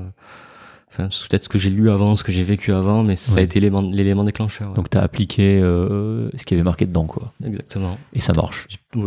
ça marche pour moi. Donc voilà. donc euh, si vous reconnaissez dans le problème que dont, dont je parlais, euh, ça peut être une solution pour vous. ce qui est marrant, Tiffany, elle fait pareil, elle note tout ça, elle s'organise. Je, je vais pas demander, c'est vrai, quand est-ce qu'elle a eu le, déclic de faire ça. Enfin, elle a toujours fait. Euh, au bout d'un moment, elle s'est dit, il faut que je fasse ça. Ah oui, elle lit, elle lit, aussi beaucoup de livres de livres de développement personnel. Je sais pas si elle a lu celui-là, mais en tout cas, elle fait, elle note quoi. Elle note beaucoup. Donc euh, non, mais comme quoi, euh, il y a de bons conseils dans ce genre de livres, euh, parfois qui peuvent vraiment vous aider à, à passer un autre cap. Un dernier conseil, ouais. si vous n'allez pas jusqu'à ce livre, est-ce qu'il y a une heure ou une date le mettre dans votre planning et pas dans la liste des choses à faire. Voilà, c'est tout. D'accord. Pourquoi avec ça euh, Bah oui, mais surtout tu te retrouves sinon avec des listes. après, si tu ranges mal tes trucs et que tu te retrouves une liste de avec 40 trucs à faire, ouais. ça n'a plus de sens en fait. Ouais. Je vois. Donc voilà, faut vraiment mettre la, la prochaine petite étape à faire en gros. Et... Les to-do list interminables que tu ne feras jamais en fait. Et surtout les trucs flous quoi. Faut te dire euh, pour tel truc, faut que je fasse telle action. Oui, pas faut que ce soit, faut que ce soit spécifique. Exactement. Faut que ce soit assez concret. Ouais. Exactement, avec une deadline, avec un descriptif le plus précis possible. Exact. Sinon, ton cerveau, si c'est trop flou, euh, ça crée de la charge mentale pour rien, quoi. Exact. Ok, euh, on arrive, on arrive à la fin. Euh, Qu'est-ce que tu pourrais donner justement aux gens comme toi, aux, jeunes, aux moins jeunes, qui, euh, bah, qui sont dans la santé et qui ou ailleurs et qui ont des passions, un côté comme comme comme toi par exemple? Pour essayer de, de, ouais, de, de, faire ça, quoi, de foncer et de pas avoir peur. De... Exact, bah ouais, vivez vos passions. bah déjà d'une manière générale, faut, je pense, euh, faut être heureux dans, dans, dans ce qu'on fait, y compris dans son travail, donc euh, s'organiser de manière à, à respecter ses, ses, valeurs et ses envies et ses, sa vie de famille, son, son, son timing personnel, on va dire. Ouais. Et puis bien sûr en dehors de ça, bah, expérimenter tout ce qui vous fait, qui fait tout ce qui vous attire. Euh, il, faut il faut aller vers ça. Et puis si, si ça vous plaît pas, vous arrêtez, vous changez. Ouais, mais ça c'est c'est vrai que c'est euh, parfois il faut essayer beaucoup de choses avant de, de, trouver, que ce soit au niveau de la vie, du métier, du il y a pas de. Enfin, pour moi j'ai pas trop problème avec ça, mais c'est vrai que ça peut être difficile de prendre des engagements dans d'autres trucs. Euh, c'est toujours, toujours de faire des choix en fait. Bien sûr. Donc comme tu dis, euh, autant limiter les choix aux choses qui on pense que ça va vraiment nous plaire. Et il y a aussi un truc que, que moi qui me tient à cœur, j'avais d'ailleurs écrit un article sur ça, c'est euh, tu sais le, le biais des coûts irrécupérables. Ah oui, j'ai vu ton article. Voilà, ne pas avoir peur en fait de couper, euh, même si tu dis ah ouais mais je sais pas, je vais prendre un exemple tout bête, cours de chant par exemple ouais, je me suis lancé dans des cours de chant, ça me plaît plus trop, mais comme je me suis abonné euh, un an, ben, du coup, je dois payer le professeur pendant un an, donc j'y vais alors que ça me plaît pas forcément. En fait, l'argent est déjà déjà dépensé. Et le temps ne se rattrape pas. C'est ça, le temps ne se rattrape pas. Le temps à venir surtout euh, non plus ne se rattrape pas, donc. Euh. Ouais. Donc ouais, non, couper, mais couper. Enfin, voilà. Enfin, de toute façon, vous avez payé, donc c'est fini. donc si ça vous plaît pas, ben, vous dites et puis et puis vous y allez plus et puis vous faites autre chose parce que le temps se rattrape pas. L'argent se rattrape, mais pas, pas le temps. Et puis, il n'y a, pas beaucoup de choses qui sont définitives dans la vie. Donc, euh, je pense qu'on peut tenter des choses. Ça peut nous plaire aussi ah pendant un moment. C'est bien ce que tu dis, parce que dans, les, dans les deux sens, hein. il n'y a rien qui est définitif, aussi bien dans le bien que dans le mal. Bien sûr. Les choses mauvaises sont pas définitives, et les choses bien ne sont pas définitives non plus. C'est pour ça que euh, ça, c'est un risque. J'en parle assez souvent. Tu sais, c'est euh, c'est bien de faire plusieurs choses et de s'épanouir parce que au moins au niveau mental ça, ça t'aide dans les moments difficiles. Bien sûr. Parce que si tu te reposes sur une seule chose et que cette chose euh, s'évapore d'une manière ou d'une autre, ben c'est euh, ben, t'es pas bien quoi après. Ah ouais, c'est l'équilibre, c'est l'équilibre. C'est ça. Donc il y a rien qui est acquis. Hein. Même on parle, sais, des médecins, les infirmiers. C'est sûr que c'est des métiers où tu vas trouver de l'emploi assez mhm. facilement, mais il y a rien qui est acquis. Hein il peut t'arriver un truc, il peut un chirurgien, on disait un chirurgien par exemple, de qui, qui, se fracture la main, qui peut plus opérer, bah, s'il a fait que ça de sa vie avec passion, certes, hein, il peut, il, faut, mais c'est toujours bien d'avoir un backup derrière. Euh. Et une bonne prévoyance pour les libres aussi. qui nous écoutent. aussi, ça c'est autre chose. Mais euh, non, non, mais, mais après tu peux avoir, on, peut te payer, mais tu peux déprimer parce que tu fais plus rien. bien sûr, c'est ça. Hein. Donc euh, ça fait partie d'un équilibre et je sais pas si dans les études de médecine aujourd'hui ou même dans les études de santé en général, c'est mis en avant. En tout cas, moi, à mon époque, c'était pas mis en avant du tout. Absolument pas. Voilà. Et c'est une erreur, je trouve. ça a l'air, ça, ça vient de petit à petit. Bah, Solène me parlait qu'il y a du changement, il y a du, il y a, du mouvement dans tout ça. L'épisode de Solène, allait l'écouter, qui, qui est dans l'innovation et qui fait des choses extraordinaires, et qui pousse justement pour que, en médecine avec d'autres de ses collègues, pour que, que les choses changent et qu'il y ait, qu'on nous sensibilise plus à l'innovation ou à, prendre soin de soi. D'ailleurs, elle va intervenir tout bientôt dans une conférence. Euh, l'épisode, il sera, il sera, il sera sorti bien après, hein. mais pour justement le bien-être des, euh, des internes. Très bien. Voilà. Donc voilà, il y a vraiment, euh, il faut sensibiliser à ça. Et moi, j'ai pas du tout été sensibilisé. On était vraiment très dans la médecine, médecine, médecine, médecine, faire que médecine. Toi aussi, j'imagine. Hein. Bien sûr. Et tu fais, si tu faisais autre chose à côté, si tu osais dire que tu avais une passion à côté, c'était une esclandre. Je sais pas si tu l'as vécu comme ça, mais. Moi, j'ai mis ma passion de côté, donc euh, j'en ai pas trop parlé. Ouais. Mais voilà, si euh. tu la mets pas de côté, ça peut vite devenir une esclandre et sujet à regard et sujet à ah, mais il est pas sérieux, il fait pas que de la médecine, tu vois. Non, bullshit en fait. ça, je pense, c'est un peu en train de changer, mais ça va mettre du temps, à mon avis. Oui, mais c'est bien déjà qu'il y ait des petits mouvements et que ça change, parce que déjà à l'époque de nos parents, bah, c'était mort, bah, tu pouvais pas. Mais plus on avance, plus euh, plus ça se débride et tant mieux tant mieux parce qu'ils ont enfin compris que avant d'être médecin ou infirmier ou sage-femme ou kiné, t'es humain et t'as besoin d'un équilibre. On se définit juste pas par la profession. C'est pour ça au début tu disais euh, euh, être 24-24, 7-7. Il y a certains, certains, certaines personnes qui aimeraient qu'il y ait des médecins qui soient disponibles 24-24 et 7-7. Et qui viennent à domicile aussi. C'est ça, ouais. Sauf que pour des rhumes. Peut-être qu'avant c'était c'était le cas, c'était dans la culture, mais comme tu dis, il y a rien qui est éternel, il y a rien qui est définitif. Tout évolue aussi bien les cultures que les mœurs. Donc euh, il faut s'adapter. Et c'est pas c'est pas une génération entière de s'adapter aux desiderata d'une génération précédente. Tout à fait. C'est pas égoïste, c'est juste que la génération précédente aussi a évolué. C'est hypocrite de dire qu'ils ont repris les mêmes codes que leur génération qui était qui était avant, c'est pas vrai. Donc euh, donc voilà, il y a juste par rapport à l'armée déjà. Hein, tu sais, euh, avant l'armée était obligatoire, puis après c'était plus obligatoire. Les, les, les gens ont manifesté pour qu'il n'y ait plus l'armée obligatoire. Voilà, donc euh, chacun évolue quoi. Tout à fait. De... Plus c'est un consensus entre ce que chacun est est capable et, envie de, de, de, donner et puis et puis ce dont la société a besoin quoi. C'est un consensus en fait voilà. Pas imposer dans un sens ou dans l'autre il faut il faut un consensus. Ouais. et, sinon dernière question pourquoi tout ça? Pourquoi cette envie d'entreprendre de faire des trucs euh, d'avoir des, des sensations fortes de faire médecine? Pourquoi tout ça? C'est une question large. bah oui, c'est exprès. Pourquoi tout ça? Je sais pas. Je crois que je me laisse. Euh, bah déjà, je suis très curieux. Ouais. Donc il y a beaucoup de choses qui m'attirent. Il y a, il y a, plein de choses donc on a qu'on a survolé rapidement, et... mais euh, auxquelles je consacre du temps aussi. Pourquoi tout ça? Les sensations fortes, je sais pas, je pourrais pas te dire. C'est c'est c'est c'est c'est du plaisir, c'est ce que tu ressens, c'est se ressentir, c'est se sentir vivant, vivant bien sûr, se sentir vivant. Je pense qu'il y a de ça. Euh, pourquoi la médecine euh, Parce que tu te sens vivant et faisant partie d'une d'une espèce au final, peut-être. D'une espèce? Ouais, de, de, l'espèce humaine, d'être euh, d'être dans l'intimité des gens, d'essayer de voir que tu peux faire des choses pour aider des gens, de pourquoi l'entrepreneuriat Parce que là aussi, je pense, tu fais partie d'un tout et tu peux essayer d'apporter ta petite pierre euh, à l'édifice quand t'as quand as une idée, des ressources et, des envies, essayer de d'améliorer, enfin de, transformer un peu ce que tu ce que tu vois en, en ce que tu, ce que tu aimerais que ce soit. Ok. Bon ben c'est très bien. Voilà, pas besoin d'aller plus, hein, pas besoin d'en dire plus. Franchement, c'est c'est très bien. Donc on va passer juste aux questions de fin que tu connais du coup, vu que tu as écouté les épisodes normalement, mais ça a changé. Donc euh, voilà, donc des questions inspirées de Mathieu Stéphanie que je pose en psychothérapie. Bon, celle, celle-ci je l'ai pas changé. Comment est-ce que tu progresses? Alors, je progresse en, en me nourrissant de l'expérience des autres déjà, Ouais. donc euh, bah, en écoutant des podcasts, en lisant, en discutant avec les gens, Ouais.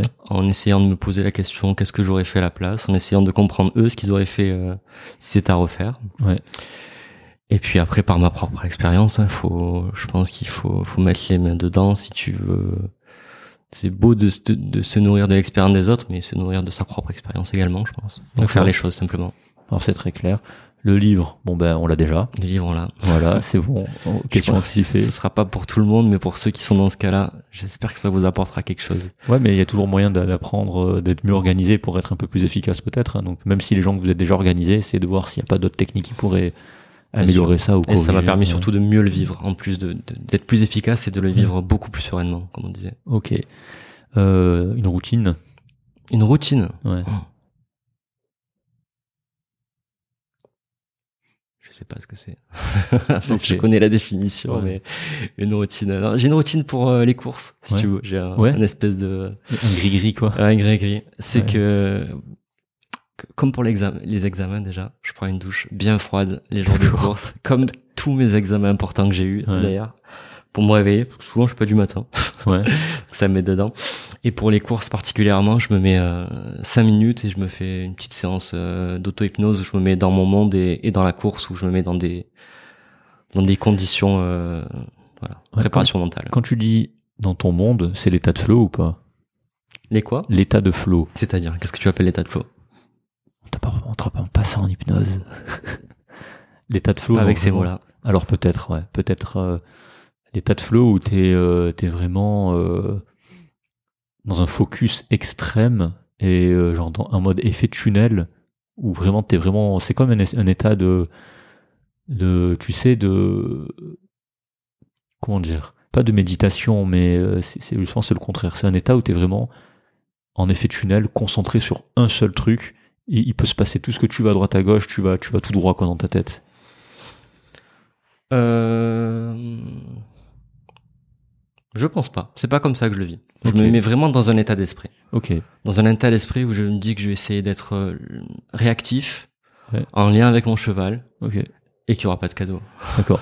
Non, l'état de flow, alors c'est plutôt euh, quand tu es tellement concentré sur un truc que tout ce qui est parasite, ça s'en va. Ce qui fait que tu vas 10 000 fois plus vite dans ta tâche, en fait. Mais genre vraiment, et ça, ça marche vraiment. L'état de flow, c'est un truc. euh, Il y, a, y a des études qui ont été faites au niveau de certaines fréquences sonores qui, euh, qui te mettent justement dans cet état-là. Des sons binauraux, des choses Ouais, comme c'est ça. elles sont binauraux, ouais, c'est ça. Ça permet d'entrer dans une espèce d'état de, de flow, c'est comme ça qu'ils appellent. hein. Mhm. Et euh, honnêtement, ça marche. hein. Moi, je le fais euh, quand j'ai une tâche qui, je sais, me déplaît énormément, mais que je dois faire. J'ai besoin de focus.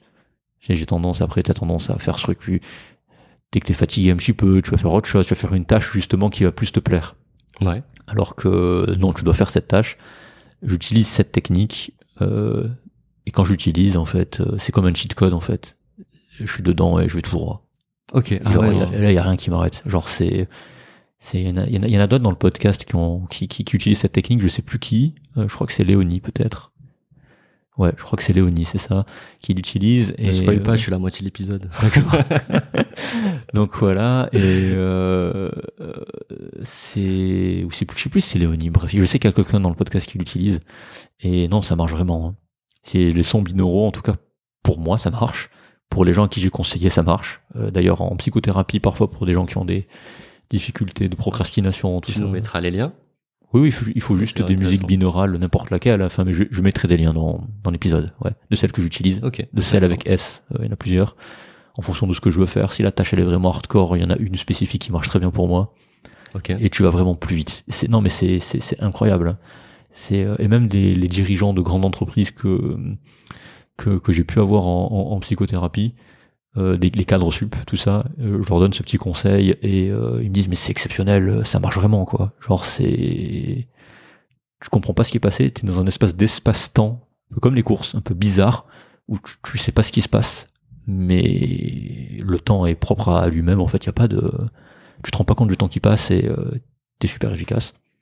Ah c'est intéressant, je vais tenter. Voilà. Donc euh, si, si vous avez, je mettrai les liens, si vous avez des tâches un peu difficiles pour vous à faire, par exemple, euh, moi écrire écrire ma thèse, plan. Voilà, j'avais besoin de ça et ça a marché. hein. Ça a marché. Donc euh, voilà, je vous mettrai tout ça. Euh, un truc qui t'agace particulièrement, L'injustice. l'injustice. Ok, très bien. C'est pas original. Ouais, ça bon. m'agace. Ta situation médicale la plus atypique ou touchante. Euh... Ouais, il y en a une qui me, une qui vient là, qui me, qui me fait, qui, me fait, C'était, euh, j'étais externe, donc vraiment tout, tout, tout début de, de mes, de mes stages cliniques. Ouais. Il y avait une dame assez âgée qu'on, qu'on amenait au scanner, puisque quand on était externe, là, ce jour-là, j'étais, enfin, ce soir-là, j'étais brancardier. Oui, oui, comme euh, à Comme l'ép- à l'époque c'était ça. Ça a changé maintenant. Apparemment, Tiffany m'a dit que ça avait changé. C'était incroyable. Ouais. Ah, mais tant, tant Ah, mieux. Ici, chez nous à Marseille? Ah oui, oui, ça a changé. Ouais. Encore plus incroyable. Ouais, ouais, c'est oui, moi aussi j'ai la même réaction, tu vois. Donc oui, euh, moi aussi je suis passé par le stage au rencardage, ouais. Et du coup, Et du coup, il y avait une patiente qui était, euh, qui était un peu apeurée, je sais plus, je sais plus quel âge, peut-être 80 ans. Et on l'amène au scanner, j'essaie de la rassurer, j'essaie de la faire sourire. Et je sentais qu'elle avait peur. Et je lui ai fait, mais, mais ça va aller, madame, vous inquiétez pas. Mais je sentais qu'elle avait je sais pas peur de moi. Je fais, mais, Mm. je fais, mais ça va aller, hein. Regarde- Regardez, je suis doux comme un agneau. Et là, son, son regard se change et elle me fait, les agneaux, je les mange. d'accord. et ça m'a fait un, je sais pas, ça m'a fait sourire. C'était, j'ai jamais su si c'était du, du lard ou du cochon. Ouais. On a pu échanger dessus, mais Si, voilà. si c'était de l'humour ou de la démence, c'est ça? Ouais, je sais, je sais pas. Mais ça, ça, ça, ça- Ok. ça m'a, amu- ça m'a surpris, ça m'a amusé. Ok. Parfait. Euh, la chose dans ta vie dont tu es le plus fier et que tu as accompli? Euh, le plus fier.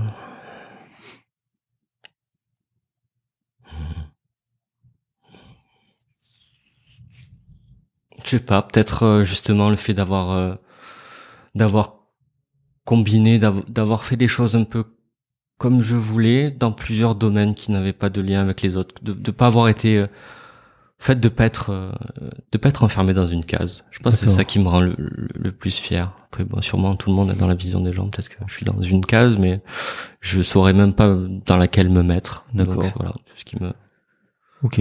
Plaît. Parfait. Une citation qui te parle ou qui t'a inspiré? Euh, Ouais, je vais reprendre.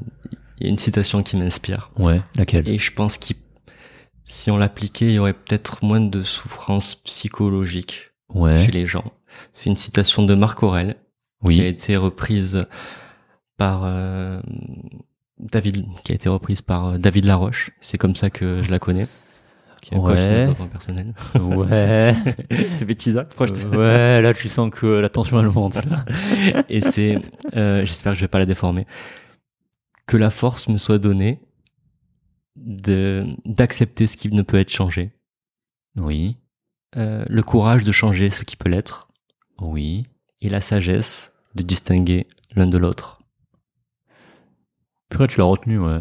Ouais. Je crois que c'est ça. C'est à peu près ça. Je sais Ouais. plus exactement, mais, oui, je comprends, on comprend le truc, ouais. Ok. Bon, bah, très bien. Elle t'a beaucoup aidé, tu as dit, cette citation comment Elle t'a beaucoup aidé, c'est ce que t'as dit Non, mais je pense que ça peut. Si, si vraiment on appliquait ça, si, si, si on arrivait à faire son maximum quand on peut le faire et quand on peut changer les choses, si on arrivait à lâcher prise quand on voit qu'on ne peut plus rien faire et qu'on peut distinguer l'une de l'autre situation, je pense que ça pourrait enlever pas mal de Mhm. conflits internes. Ok. Mais après, c'est toi le psychiatre, je sais pas. Ouais, non, mais tu sais, euh, coach en développement personnel et psychothérapie, on n'est pas, on n'est pas très, Oui. euh, on n'est pas très potes, hein. Oui, oui. Et là, et là, c'est un empereur romain, vous n'êtes pas forcément potes non plus. Non, non, c'est ça. non, non, mais, euh, enfin bref, c'est, c'est un autre débat. euh, c'est un autre débat. Et puis dernière question, qu'est-ce que tu dirais à toi-même si, euh, si en LAP1, ouais, si tu te retrouvais toi, Christophe, euh, en P1, tu, tu te dirais quoi En toi-même P1, euh, le, jour des résultats Ouais, ou- à la fin, Le jour des résultats Ouais, quand t'as réussi, ouais. Bravo. Bravo, ouais. Bravo déjà. Euh, c'est pas fini. Ouais, Euh, essaie de prendre le plus de plaisir dans ce que tu vas faire. d'accord. Beaucoup plus de... Voilà. Voilà, t'aurais aimé prendre plus de plaisir? Ouais, dans tout. dans tout. Ouais. Il y a des... J'ai fait... Il y a plein de choses que j'ai vécues que j'aurais vécu... Comme là, en- les permes, par exemple, j'aurais pu le vivre avec euh, plus de plaisir. Le fait de... Ouais prendre du plaisir. Ok. Parfait. Qu'est-ce qu'on peut te souhaiter pour la suite? Mmh. Bah, puisque c'est. plein de choses. Oui. d'être heureux, de continuer à faire plein de choses, de découvrir des nouvelles. Et pour les courses spécifiquement, de, de gagner à Vincennes. C'est Ah oui. c'est un, un rêve, je veux gagner à Vincennes.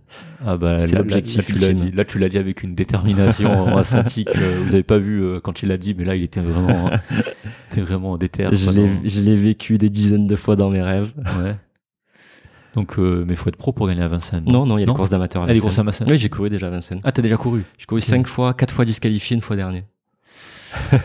Ouais. Dont une fois ou la dernière fois où j'étais en tête à l'entrée du tournant final. Mhm. Et puis ma jument, elle a fait la faute alors que j'aurais probablement gagné ou été dans les trois. Et... C'est le plus prestigieux, Vincennes. Ouais, ouais. Ah Ouais. ouais, c'est... C'est le plus gros cash prize aussi, j'imagine. Oh, oui, Bah, après, c'est, c'est...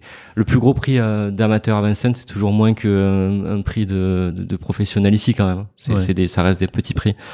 Mais c'est, c'est Vincennes quoi. C'est comme, euh, c'est comme pour un joueur de foot, je sais pas moi, jouer au Maracana ou euh, Ouais.